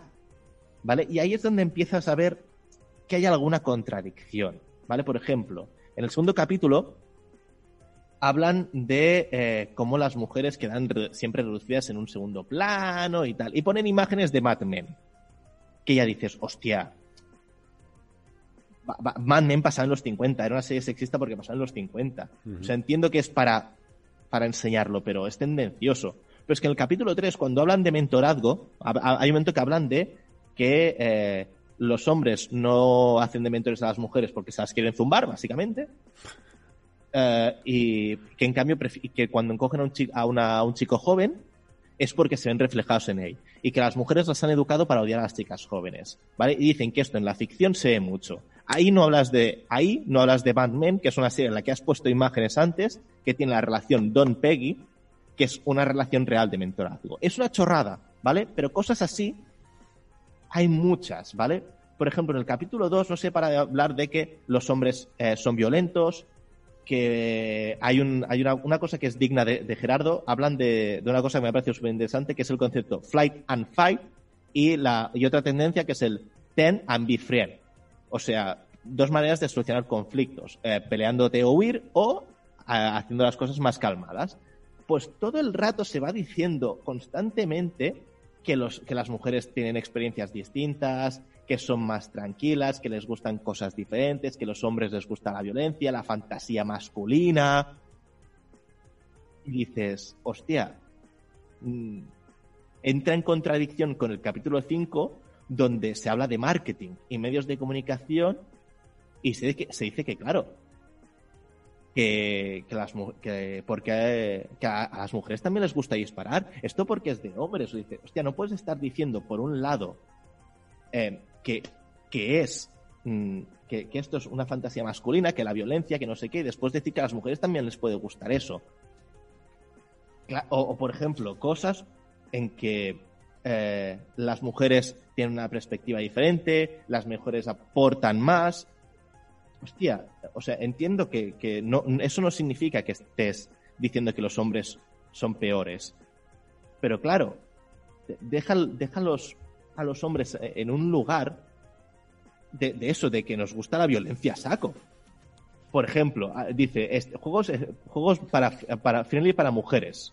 ¿Vale? Dicen que Nintendo hacen eh, juegos friendly para mujeres, que son más coloridos, con personajes femeninos, menos sangrientos. Hostia. Hostia, a un hombre también le puede gustar eso. Por eso, Vale, sí, o sea, jugamos todos Animal Crossing. Ahí es, Crossing. es que el mejor ejemplo, uno de los ejemplos que ponen hablando de esto es Animal Crossing, que es una franquicia que inventaron dos hombres. Hostia, ¿vale? Y ahí cosa- cosas así, como por ejemplo que a, la- a las mujeres, a- eso lo dice gente, son frases que salen en el, en el documental. A las mujeres nos gustan un tipo de juegos más sociales. Las mujeres aportamos una visión más global, más analítica, más de diversidad. Mm, vale, o sea, a los hombres no les puede gustar los juegos sociales. Pero aparte, ahí ya ellas mismas están discriminando diciendo eso.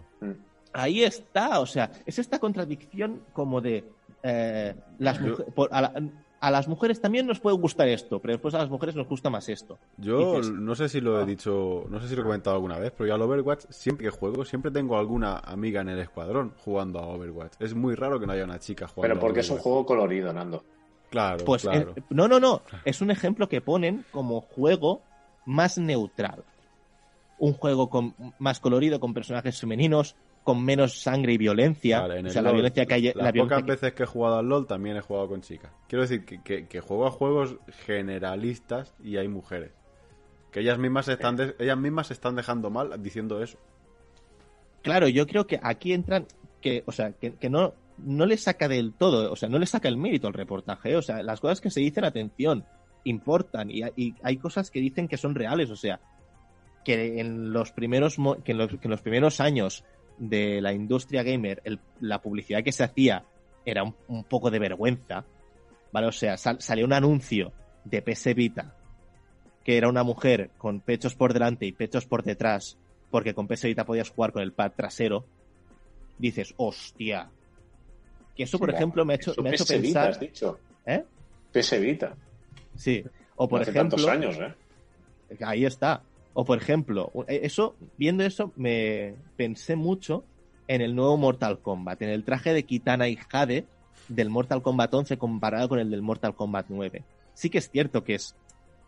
es yo lo veo mejor, porque no, no es el bikini ese raro con un cuatri que, que tenía como una especie de triángulo en medio y eran unas bragas y un sostén raros. No, o sea, van más vestidas. O sea, decir que, a la, que hay, una, hay una parte de representación de la mujer muy sexualizada, es cierto, pero después decir que los hombres solo buscan violencia y sangre, no es verdad. ¿Vale? Y ahí voy. Sigo faltando, y sigo, sigo faltando ver un punto masculino. ¿Vale? No, no, atención, no porque crea que para hablar de la mujer tengan que hablar hombres. Pero si, si tú sacas a los hombres en el reportaje, dales voz. O sea, eh, me parece de cabeza, porque, por ejemplo, eh, al hablar de referentes hablan de Mario, ¿vale? De eh, por qué siempre es Mario el que rescata a Peach. ¿Vale? Entonces dices, bueno, es que tú, yo pienso, ¿por qué Mario no puede ser el rescatado? ¿Vale? Pero después lo piensas y dices, ¿realmente alguien compraría un juego donde Peach es la protagonista salvando a Mario? Quizás sí. El problema, el problema viene de Disney, que siempre se ha tenido que rescatar a la princesa. O sea, da igual. O sea, el caso es que estamos acostumbrados a eso. Y a lo mejor hacer un juego que Peach va a rescatar a Mario y vende igual. Porque sigue siendo un buen plataforma. No, no creo, que, que no creo que sea un ejemplo válido. Estamos hablando de Super Mario y Super Mario desde hace más de 30 años. Entonces, eh, Ya, pero- sí, la, la cultura está cambiando muy rápida y más en, el, en este sentido. Y esto será un boom de los últimos años que tendría que haber sido mucho anterior, eso es evidente. Pero que por seguramente las circunstancias pues no se había dado. Sí, pero mucho cambio, pero decidme, ¿en qué juegos están cambiados los roles ahora mismo? ¿Qué juegos podéis ver que se hayan cambiado los roles? Como comentan en el chat, está el Super Princess Peach, que llevas a la princesa Peach, que va a rescatar a Mario. Pero Existe. eso no lo hizo un padre para su hija. Es un juego de Nintendo No. oficial. Eso sí, es un juego de Nintendo oficial. Sí, sí, sí, sí. Sí. Sí. Sí, sí. Estaba eso. buscando el juego que decías tú del padre que hizo el, el juego que hizo el padre para su hija para que pudiese jugar, pero no me acuerdo cuál es. O sea, Bueno, tampo- yo- tampoco, tampoco, Xavi, yo te he de decir que en los, en los, en los tres Resident Evil que me estoy pasando, en el primero escogí a Jill Valentine, en el segundo escogí a la chica, que ahora mismo no me viene el nombre a la cabeza. Eh, Claire, ¿no? Creo. No sé si es. No sé, ahora me pierdo. Y en el tercero vas con la chica. Es decir, estamos hablando de Resident Evil que tiene más de 20 años. claro, que, que ta- tal vez ahí donde voy, ¿eh? Que hay, pero si los comparas, son una minoría.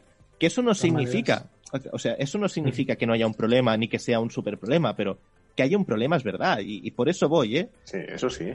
¿Vale? O por ejemplo, otra, otra frase que me, ha- que me ha flipado. Y eso ya como, gente, como un tío que lleva dedicándose al mundo de la radio desde los 17, o sea, 13 años, me parece abismal. Hombres y mujeres utilizamos la voz de manera diferente. Hostia, pues qué raro. En, en mi escuela de radio, o en la escuela donde yo di clases, donde me enseñaron a mí, nunca se nos ha tratado diferente por la voz. Ah, o por ejemplo, grandes momentos como, claro que el hombre blanco no tiene miedo, porque lo tiene todo a su favor. ¿Cómo? O sea, espera, espera, ¿cómo que el hombre blanco no tiene miedo? O sea, en el mismo, en, en otro reportaje, en otro capítulo, mujeres que no opinan por miedo. Y los hombres no, o sea, ¿no sabéis el, el cuidado que he preparado esto? Que, que he buscado las frases, he buscado los cortes. O sea, no porque no confíe en mi trabajo, no porque crea que esté diciendo algo malo, ni porque no haya reflexionado sobre ello, sino porque sé que depende de a quién no le guste, todo el programa y los 10 años de OneUp se pueden ir a la mierda en un momento así. ¿Vale? Me parece, me parece mal que, por ejemplo, como, se, como hay en el. como sale en, Nerfeadas, una, una mujer que dice. yo eh, que Hay mujeres que pierden su trabajo por ser eh, políticamente activas sobre el feminismo. O a mujeres que las han amenazado, han buscado la dirección de su casa, el teléfono, y pensar que se referían a redes, pero no, no, en la vida real, gente amenazándolas en la vida real. Esto me parece fatal. Pero eso no significa que yo no tenga miedo. ¿Vale? Por lo que digo, o sea, tú no sabéis el, el miedo con el que estoy haciendo esto, intentando matizarlo todo, demo- o sea, diciendo, hay cosas que me han gustado del reportaje, creo que ha de hacer, pero tiene errores. Y para mí uno de los más errores es, y este es abismal, y lo siento, ¿eh? aquí, aquí supongo que se me va a caer una colleja, pero lo siento, no puede salir la guionista como persona entrevistada. O sea, o, eres la guionista o y formas parte del relato o formas parte de los testimonios. Sobre todo porque hay una parte que me encanta. Nando, ahí vamos a la, a la, a la igualdad de, de lenguaje. El lenguaje. O sea, estamos. Se habla mucho de utilizar el lenguaje inclusivo, ¿vale? Pero después, la guionista te salta con esta magnífica frase. ¿El bien o el otro? El, no, el trivi. Creo que lo- los referentes lo son todo, porque los niños y los jóvenes no pueden imaginar lo que no conocen. O sea, hay gente que sí, hay gente visionaria. Desde que somos niños se nos empieza a socializar en una serie de gustos. Quiero decir, no es casualidad, no es biológico que a los niños les guste el azul, que a las niñas les gusta el rosa. Claro, ¿vale? Y diréis, hombre, Xavi, es que es muy complicado. Nando, pon el de inclusivo bien. No estamos hablando de videojuegos, estamos hablando de pues un grupo de personas que siente los videojuegos como algo muy suyo, como una vía de escape muy suya, que nos ve como intrusas y que, y que hay una misoginia enorme detrás y que en el momento, en el momento en que una de estas mm, intrusas osa cambiarme medio centímetro de mi afición favorita, que aparte eh, lo sienten también como una cosa identitaria, son capaces de, de lo peor. En este fragmento todos estamos, tenemos en la cabeza el género de que está, del que está hablando. Pero no lo ha dicho, ha dicho un grupo de personas. Eso es lenguaje inclusivo. ¿Vale? O sea, lo que dices importa. En, una de las, en uno de los capítulos se habla de que las, las ofertas de trabajo, si pone buscamos a desarrolladores, no atraen a las mujeres. Y realmente lo que dice es, no es complicado poner desa- desarrolladores o desarrolladoras. No es complicado. Pero claro, si, si, a, nosotros se nos pide que seamos curosos, cuidadosos con el lenguaje, el este documental también tiene que serlo. ¿Vale? Es, otra de estas contradicciones. ¿Vale? Y ya lo que me apasiona es todo lo que se dice en las redes sociales. Sí, las redes sociales son asco, sí. No vas a, no nadie va a cambiarlas. O sea, dan asco las redes sociales. Y punto. ¿Vale? El último capítulo habla sobre el periodismo gamer. ¿Vale? Y sí, el periodismo gamer da asco en su mayoría, pero eh, Nando, ahora viene el sonido eh, What the fuck. Por favor, escuchemos este fragmento. En vez de las fake news, la gran traba que enfrenta el periodismo de videojuegos hoy en día es la desinformación. La falta de noticias fuera de la perspectiva lúdica y tecnológica. Es por esto que gran parte de la prensa de videojuegos nunca ha reflexionado sobre el Gamergate o tratado con What? perspectiva de género el reciente Me Too en videojuegos. Pe- ¿Perdón? O sea, ¿esta frase tiene algún sentido? O sea, ¿soy yo el único que no le ve ningún sentido a esta frase? Queda muy bien para la portada esta frase, creo. Cla- claro, o sea, no, no, no, lo, lo pregunto en serio, lo pregunto a la audiencia. ¿Soy el único que no ve la relación entre estos términos? O sea, la prensa de videojuegos da asco, sí, soy el primero. Y yo le digo, nosotros somos los primeros que damos asco, ¿eh? ¿Vale? Pero... pff, O sea, e- e- es, un, e- es uno de los motivos por los que da asco, sí, pero no tiene por qué, no tiene ninguna relación. Has apuntado muy alto llamándonos prensa a nosotros, ¿eh? Bueno, un día lo, un día lo fuimos. Un día lo fuimos. Eh, Vale. Estamos en la cresta Claro. de la ola. ¿eh? Y, y ahí- En la de Gerardo. ¿Vale? Y, y hay, y, o sea, por acabar, para que no todo sea lo malo, quiero poner un trozo que pone, eh, creo que es eh, bien Wanab, eh, Wanab bien, Nando. Necesario. Eso, por, por el motivo por el que es necesario este, este documental. Dale. Pero sí que es verdad que cuando estoy un poco de bajón, pues pienso, jolín, si estas mujeres tiraron adelante en su época, pues no voy a poder yo ahora. O sea, las cosas se hacen para. un- En, en- en el mismo report documental salen diciendo muchas gentes que cuando algo sale a la luz se hace para mejorar, no para destruir.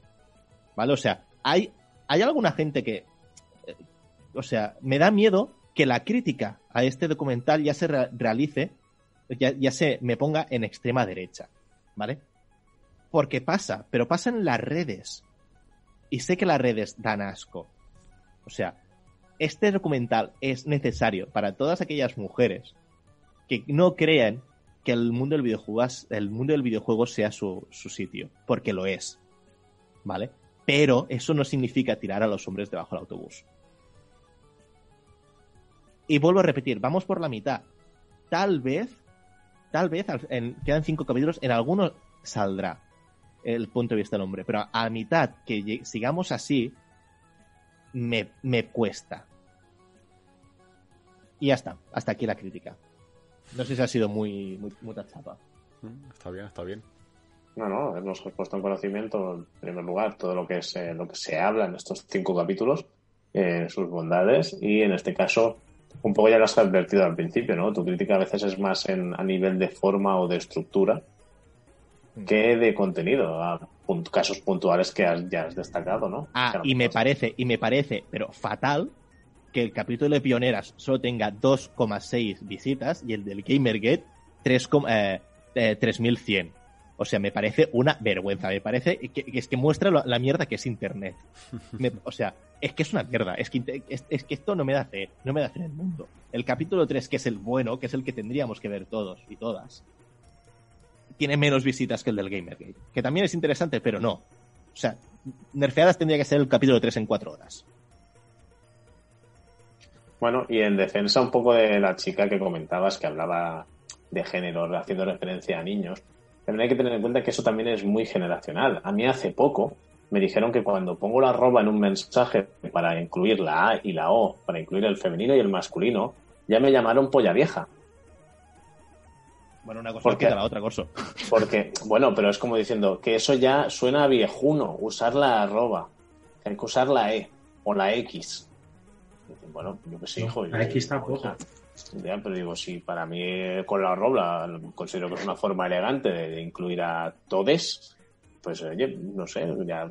Pero al final también es cierto que es mucho de el bagaje cultural del vocabulario masculino que a veces nos hace hablar así. No sé qué edad tendría esa chica o mujer, pero pueden venir también ahí por ahí los tiros, ¿no? Que al final uno a veces ya es sin querer, ¿no? Es decir, como algunas expresiones, ¿no? Es como decir de un homosexual que te den por culo, ¿no? Lo, lo piensas fríamente y dices, hombre, coño, Claro, no, no, y eso ya también lo- desafortunado, ¿vale? Pero te sale lo como dije- expresión porque la tienes ahí como enviar a la mierda algo y realmente pues, se tendría que modificar ese vocabulario. Pero que en muchas situaciones nos podemos dar cuenta de, de que no estamos hablando correctamente y precisamente es porque algo que ya tenemos muy interiorizado y que evidentemente hay que trabajar para cambiar eso desde la base y también es cierto que a una persona pues ya con, pues con 50 años a lo mejor de, de- de siempre estar enfocando una cosa de una misma manera se le puede enseñar, puede aprender pero también a lo mejor le va a costar más que si directamente eso viene como algo normalizado desde la base.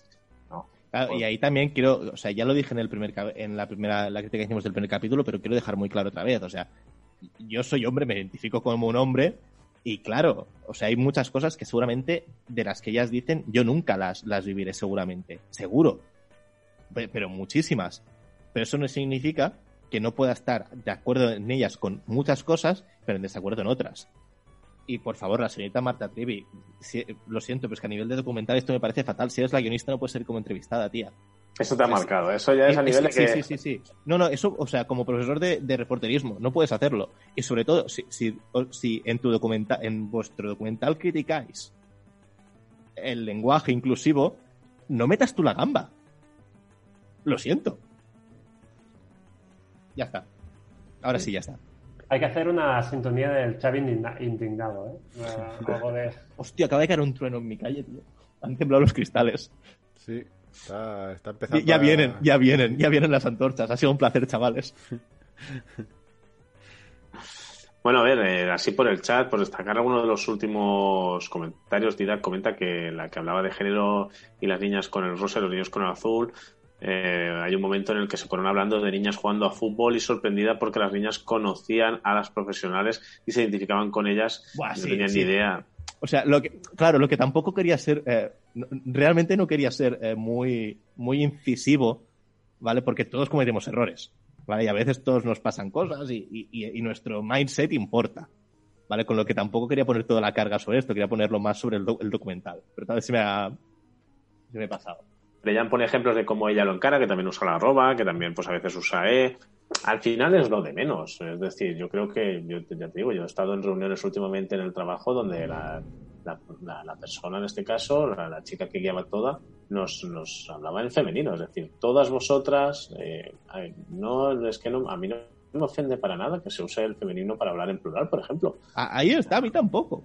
O sea, es, eh, al final también es lo que os digo, es muy personal y a saber, pues evidentemente hay, pues, hay pan para todos, ¿no? Es decir, hay gente de todos los lados, de todo tipo de pensamiento, de todo tipo de educación y de todo tipo de ideologías. Eh, que Ah, no y, sobre, y todo, sobre todo, si sois de los gilipollas que van acosando o enviando tweets em, incendiarios, parad. Parad, por favor, no vale la pena. Sed constructivos, no destructivos, por favor.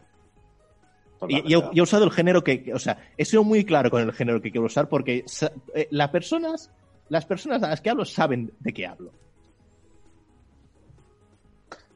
El hecho es y lo si que tú decías. que Y es si me es- voy, y si me voy de, del Zoom, es que está, está, está cayendo una en mi, en mi calle que vais a flipar. No te preocupes. Yo creo que en sí el, el mensaje ha quedado claro, que al final creo que todos estamos de acuerdo con, con la igualdad, al igual que decíamos al principio del programa, no a la violencia en general, no solo por este caso en concreto, también a la igualdad para todos y todas.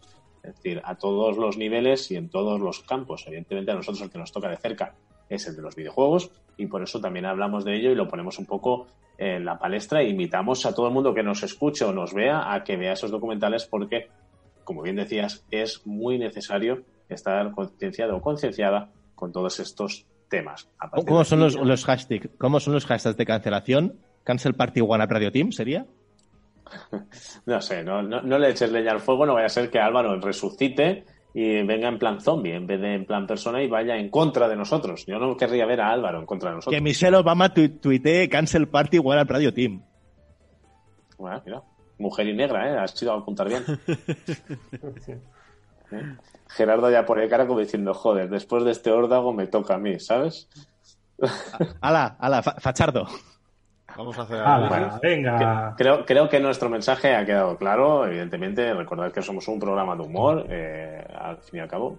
Creo que hemos intentado ser bastante respetuosos con Ya, este la tema. crítica no es muy divertida, que digamos, ¿eh? Bueno, oye, al final es tu opinión y es lo que has querido destacar y creo que al final has destacado mucho el contenido, lo que luego hay cositas que a ti, sobre todo lo de lo de la guionista hablando ahí, Es te que- ha es que marcado como comunicador, pero eso ya es un deje tuyo, eso ya es una manía tuya que a lo mejor a otra persona le importa tres nabos, ya que hablamos tanto de nabos. O sea, que no todo sea eso. Y ahora yo creo que si no hay más comentarios sobre este tema, creo que ya va siendo hora de, uno, despedir a Kiki, que seguro que se irá a cenar, ¿verdad que sí? Y Pero-. ¿Ves? Ya se tiene que retirar, pero tenemos también análisis de Gerardo. Así que despedimos a Enrique Redondo. Cuídate mucho. Buenas noches, señor. Ah, chao. Hasta luego. Y damos paso a. Yo iba a comentar una última cosa, ya que estaba con todo este tema. Adelante. Pero no, no voy a meterme en, no voy a encender la hoguera. Molaría, pero no. Es como pongo el pachameco y tiraría esto. Eh, hostias, me da sensación. Hay una cosa que comentabas acerca de por qué Mario tiene- siempre tiene que ser el que rescate a Peach, Sí. ¿no? Y en este caso eh, te das cuenta de que sí que existe una necesidad de que salgan estos temas y yo creo que ha sido muy interesante lo que has dicho porque hace poco ya pasó con el eh, Assassin's Creed eh, Origins, Origins era, no, Odyssey, perdón, eh, donde se puso el grito en el cielo simplemente porque había un peso especial a la protagonista femenina o ahora en The Last of Us el hecho de que sea Ellie quien lleve esto, también ha habido gente que lo ha criticado y te ves críticas ¿En por todo cuanto hay un criticado que- personaje. Buah, ¿Que The Last of Us 2 se ha criticado por todo. Se ha criticado por, Por todo. The Last of Us 2. ¿En serio? Buah. Pues yo no, yo no he estado en esa. De Ya, hecho, porque- un, un día de estos podemos hacer análisis del tráiler y de las críticas que hay Hostia, en- no, en no, no, tío, no. Bueno, pero, es, eh, es demencial. Y entonces sí que es necesario que este tipo de, precisamente de. Us, uno de los temas que destaca, o que se podría hacer un paralelismo, o que se podría relacionar es el empoderamiento de la mujer. Es decir, protagonista Ellie una, es una chica que parece débil, pero que no lo es, que toma sus propias decisiones, que, que pasa por un montón de problemas, que tiene un objetivo claro, que pelea por ello a muerte. O sea, es decir, es. eh, ahí no- también, Cerberus Kiva tiene razón, ¿eh? que dice que no es tanto por ser mujer, sino por ser bollera. Lesbiana, perdón. Por ser Bueno. persona y enamorarse de alguien, o sea, en serio, o sea, lo único que tendríamos que hacer sería a lo mejor empatizar un poco con la gente y simplemente ves que hay una historia de amor, te debería dar igual quién lo hace, hacia quién lo hace. Claro, cómo. yo te decir que a, mí lo que me sorprendió, a mí lo que me sorprendió de esa escena no es que fueran dos mujeres, sino lo bien recreado que estaba el beso. O sea, ¿Eh? yo aluciné con ese movimiento de boca, pero no porque fueran dos mujeres, sino porque no lo había visto en mi vida en un Pues te videojuego. fijaste mucho, ¿eh? Por ser. No, fijaros en el trailer, es que es alucinante. Es decir, es que ahí se ve el nivel de detalle que tiene Naughty Dog. Es como, what the fuck. Yo no lo había visto nunca un beso así en un videojuego. Eso-. No porque sean dos mujeres, a mí eso me da igual. Sin- Sinceramente, Gerardo, o sea, el capítulo 4 tiene algún momento que realmente ve- ves algún mensaje que, que flipas. Que dices, mira que yo, o sea, lo que digo, ¿eh? Anita Sarkeesian lo que hace me parece fatal. Pero hay algún mensaje que dices, hostia, no, tío, no, no. O sea, no. No, no hay que llegar a estos extremos. Yo creo que el 1 y el 4 son los más duros de ver para mí. El 3, Pero es, bueno, el, es- el- el 3 es el mejor, el 3 es el que tendría que ser to- toda el documental para mí. El 2 y el 5 entran en muchas contradicciones por lo que os contaba, pero el 1 y el 4 tienen momentos que dices, hostia puta. Es que mientras siga habiendo esta reacción en, vale, que como siempre hemos dicho, redes sociales son, son basura, escoria humana. Somos escoria humana. Pero mientras hayan esas reacciones de si ahora van a meter personaje protagonista en chica en Assassin's Creed Valhalla, donde parece que el nombre incluso es un nombre que no tiene género en sí, que se puede usar tanto para chicos como para chicas, y se entiende en las redes, o sea, creo que es necesario que sigan haciendo este tipo de cosas. Eh, aunque sea desde la provocación o que sea desde mal hecho, pero el hecho de que alguien pueda coger, pensar como has hecho tú y criticar y analizar lo que se dice bajo distintos prismas, creo que es muy necesario a nivel de sociedad. Bueno, ya veremos si mañana no estoy en una hoguera. No, esperemos que no. Y a modo de. Hombre, de significaría, significaría que alguien nos ha escuchado. Eso es bueno. Bueno, veremos las reacciones, veremos las reacciones. Yo simplemente diría que de Last of Us a lo mejor el tema es que sí que es cierto que Joel era un personaje muy querido, pero también es la evolución lógica, ¿no? Ellie se ha hecho mayor y ahora pues toma las riendas, ¿no? Y ya Joel está un poquito mayor, como para no vamos a hacer un Snake 2, ¿no? Ya con canas siguiéndose infiltrando en... Me he dejado de comentar una cosa. Ah, Me he dejado de comentar una cosa que me da mucha rabia. Hay una, hay una chica que tenía el nombre África, África Ruano creo que es, que es una, eh, nos llevaríamos muy bien porque, eh, mira, es guionista de videojuegos, creo que hasta está en uno de los estudios de Ubisoft, ¿vale? Le eh, y a ella le apasionó la narrativa. O sea, nos llevaríamos muy bien porque una de las cosas que dice, estoy muy de acuerdo, pero a la vez muy en desacuerdo. ¿Vale? Ella habla de la narrativa. ¿Vale? Que la narrativa siempre es igual. Y ya sabéis, los que escucháis One que yo estoy obsesionado con las nuevas narrativas. ¿Vale? Pues hay la idea de que si tú dejas entrar, o sea, una de las ideas que sale a través de lo que ella dice es que si tú entras mujeres eh, y si, tú dejas entrar en, en el de esto de creadores a, a todo lo que no sean hombres blancos heterosexuales, las narrativas mejorarán y los juegos serán diferentes, porque aportan su punto de vista. Esto es tan naif. Porque no, o sea, no creo que la narrativa de los videojuegos o los, o los juegos sean como son, no solo por el público, sino por lo que generan. O sea, no jodamos, Fortnite no tiene narrativa cero y genera lo que no está escrito. Y tampoco veo un juego. mm, No, no, no lo veo un juego que lo puedas poner en el saco del masclismo. Violencia, sí, bueno, es una violencia muy, muy naif. Hay colores por todos lados. Y es social. Tienes que hacer alianzas, supongo, no sé. Vale, o sea, es- Ojo, Freyan lo que dice que qué pasaría si en el 3 de Last of Us hubieran besado dos hombres. ¿Arderían igual las redes? Ah, más. Más. Por, por si os, por si os interesa el caso, en Jamaica está, está prohibida la homosexualidad masculina, pero no la femenina. Cosas que se aprenden. Pues eso. Creo que también eh, de- decir esto tampoco es verdad. O sea que.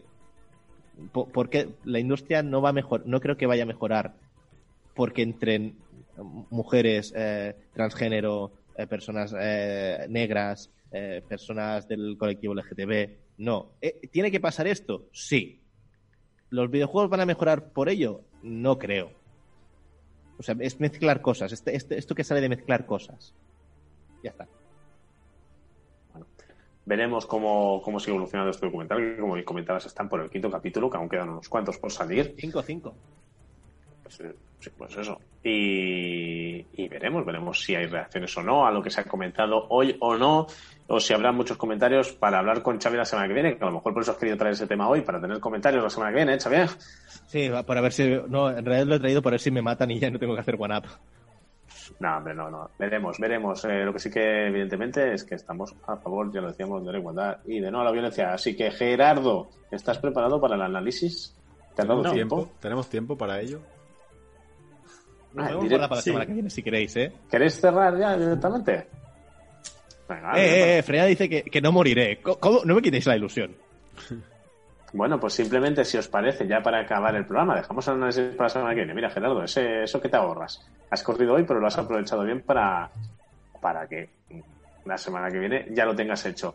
Titulares últimos en relación a cortito, lanzamientos o sea que- de videojuegos. Se comenta que Star Wars Battlefront 3, Dragon Quest Rivals y Empire of Mana aparecen registrados en Steam a modo de rumores. Otra de las noticias que destacamos también esta semana es que a Total War Saga Troy se estrenará gratis en Epic Games Store el 13 de agosto. Ya, pero solo 24 horas. Bueno, pero para que lo tengáis ya todo el mundo en la agenda. Los juegos gratis de junio en PS Plus, ya sabéis cuáles son, Battlefront 3 y Call of Duty World War II. Y luego también tenemos los de Xbox Gold, los tengo por aquí, que no los veo ahora. Que tenemos Shantae The Pirate's Curse, Coffee Talk, Destroy of Humans y Cinemora. Civilization 6 sigue gratuito. No, esta semana es Borderlands de Hanson Collection en Epic Store. Y destacar que ya ha salido Valorant, que mm, el 5 llega Command and Conquer Remastered Collection para PC, para aquella gente más de hace 20 añitos, y de Outer Worlds que llega a Switch. Serían algunas de las novedades para esta semana. Así que creo que no me dejo nada, a no ser que queráis comentar algo más. Si no es No, así, por mí no. Xavier, desde tu casa, Por eso desde la tuya. vámonos a cenar. Ya no podemos decir eso de nos emborrachamos este sábado como siempre, ya lo empiezo a echar de menos. tío. Pero bueno, ya llegará, llegará, llegará. Todo esto, Xavier, cuídate mucho y espero que sea leve toda esa faena que tienes. A ver si la semana que viene no vuelves a estar en plan drama. No, hasta el 19 de junio drama. Bueno, hasta The Last of Us, ¿no? Sí, totalmente. The Last of Me, The Last of Me. Gerardo, un placer. Buen trabajo hoy. Sí, Sí, sí, he sí. cumplido ya. Has creado un personaje nuevo en el último programa. En este ya tienes la faena hecha para la semana que viene. Has pegado tu chapa. ¿Qué más quieres? Facha pardo. Bueno, Gerardo, cuídese muy mucho. Que te veo cansado de tanto análisis, ¿eh? Es un estrés constante. Tenéis en un sin vivir. Bueno, gracias, gracias por siempre, como siempre por estar ahí y hacer los, los análisis que Dani no haría. Y señor Nando, Señor desde, Corso, desde la sala de control, desde su casa, señor Corso. pues nada, la semana que viene más, ¿no? Y mejor. Pues ya lo sabéis, cuidaros y jugad mucho. Adiós familia.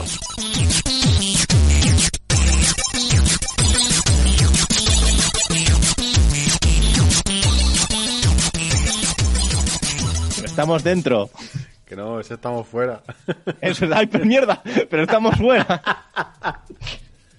no, no estamos fuera. Ahora sí. Bueno, ahora sí. No, porque esto se ha quedado Es que ni así acierto. Es que es para pegarme un tiro. Es para pegarme un tiro. Ay, hostia, qué bueno. Cada semana es mejor, ¿eh?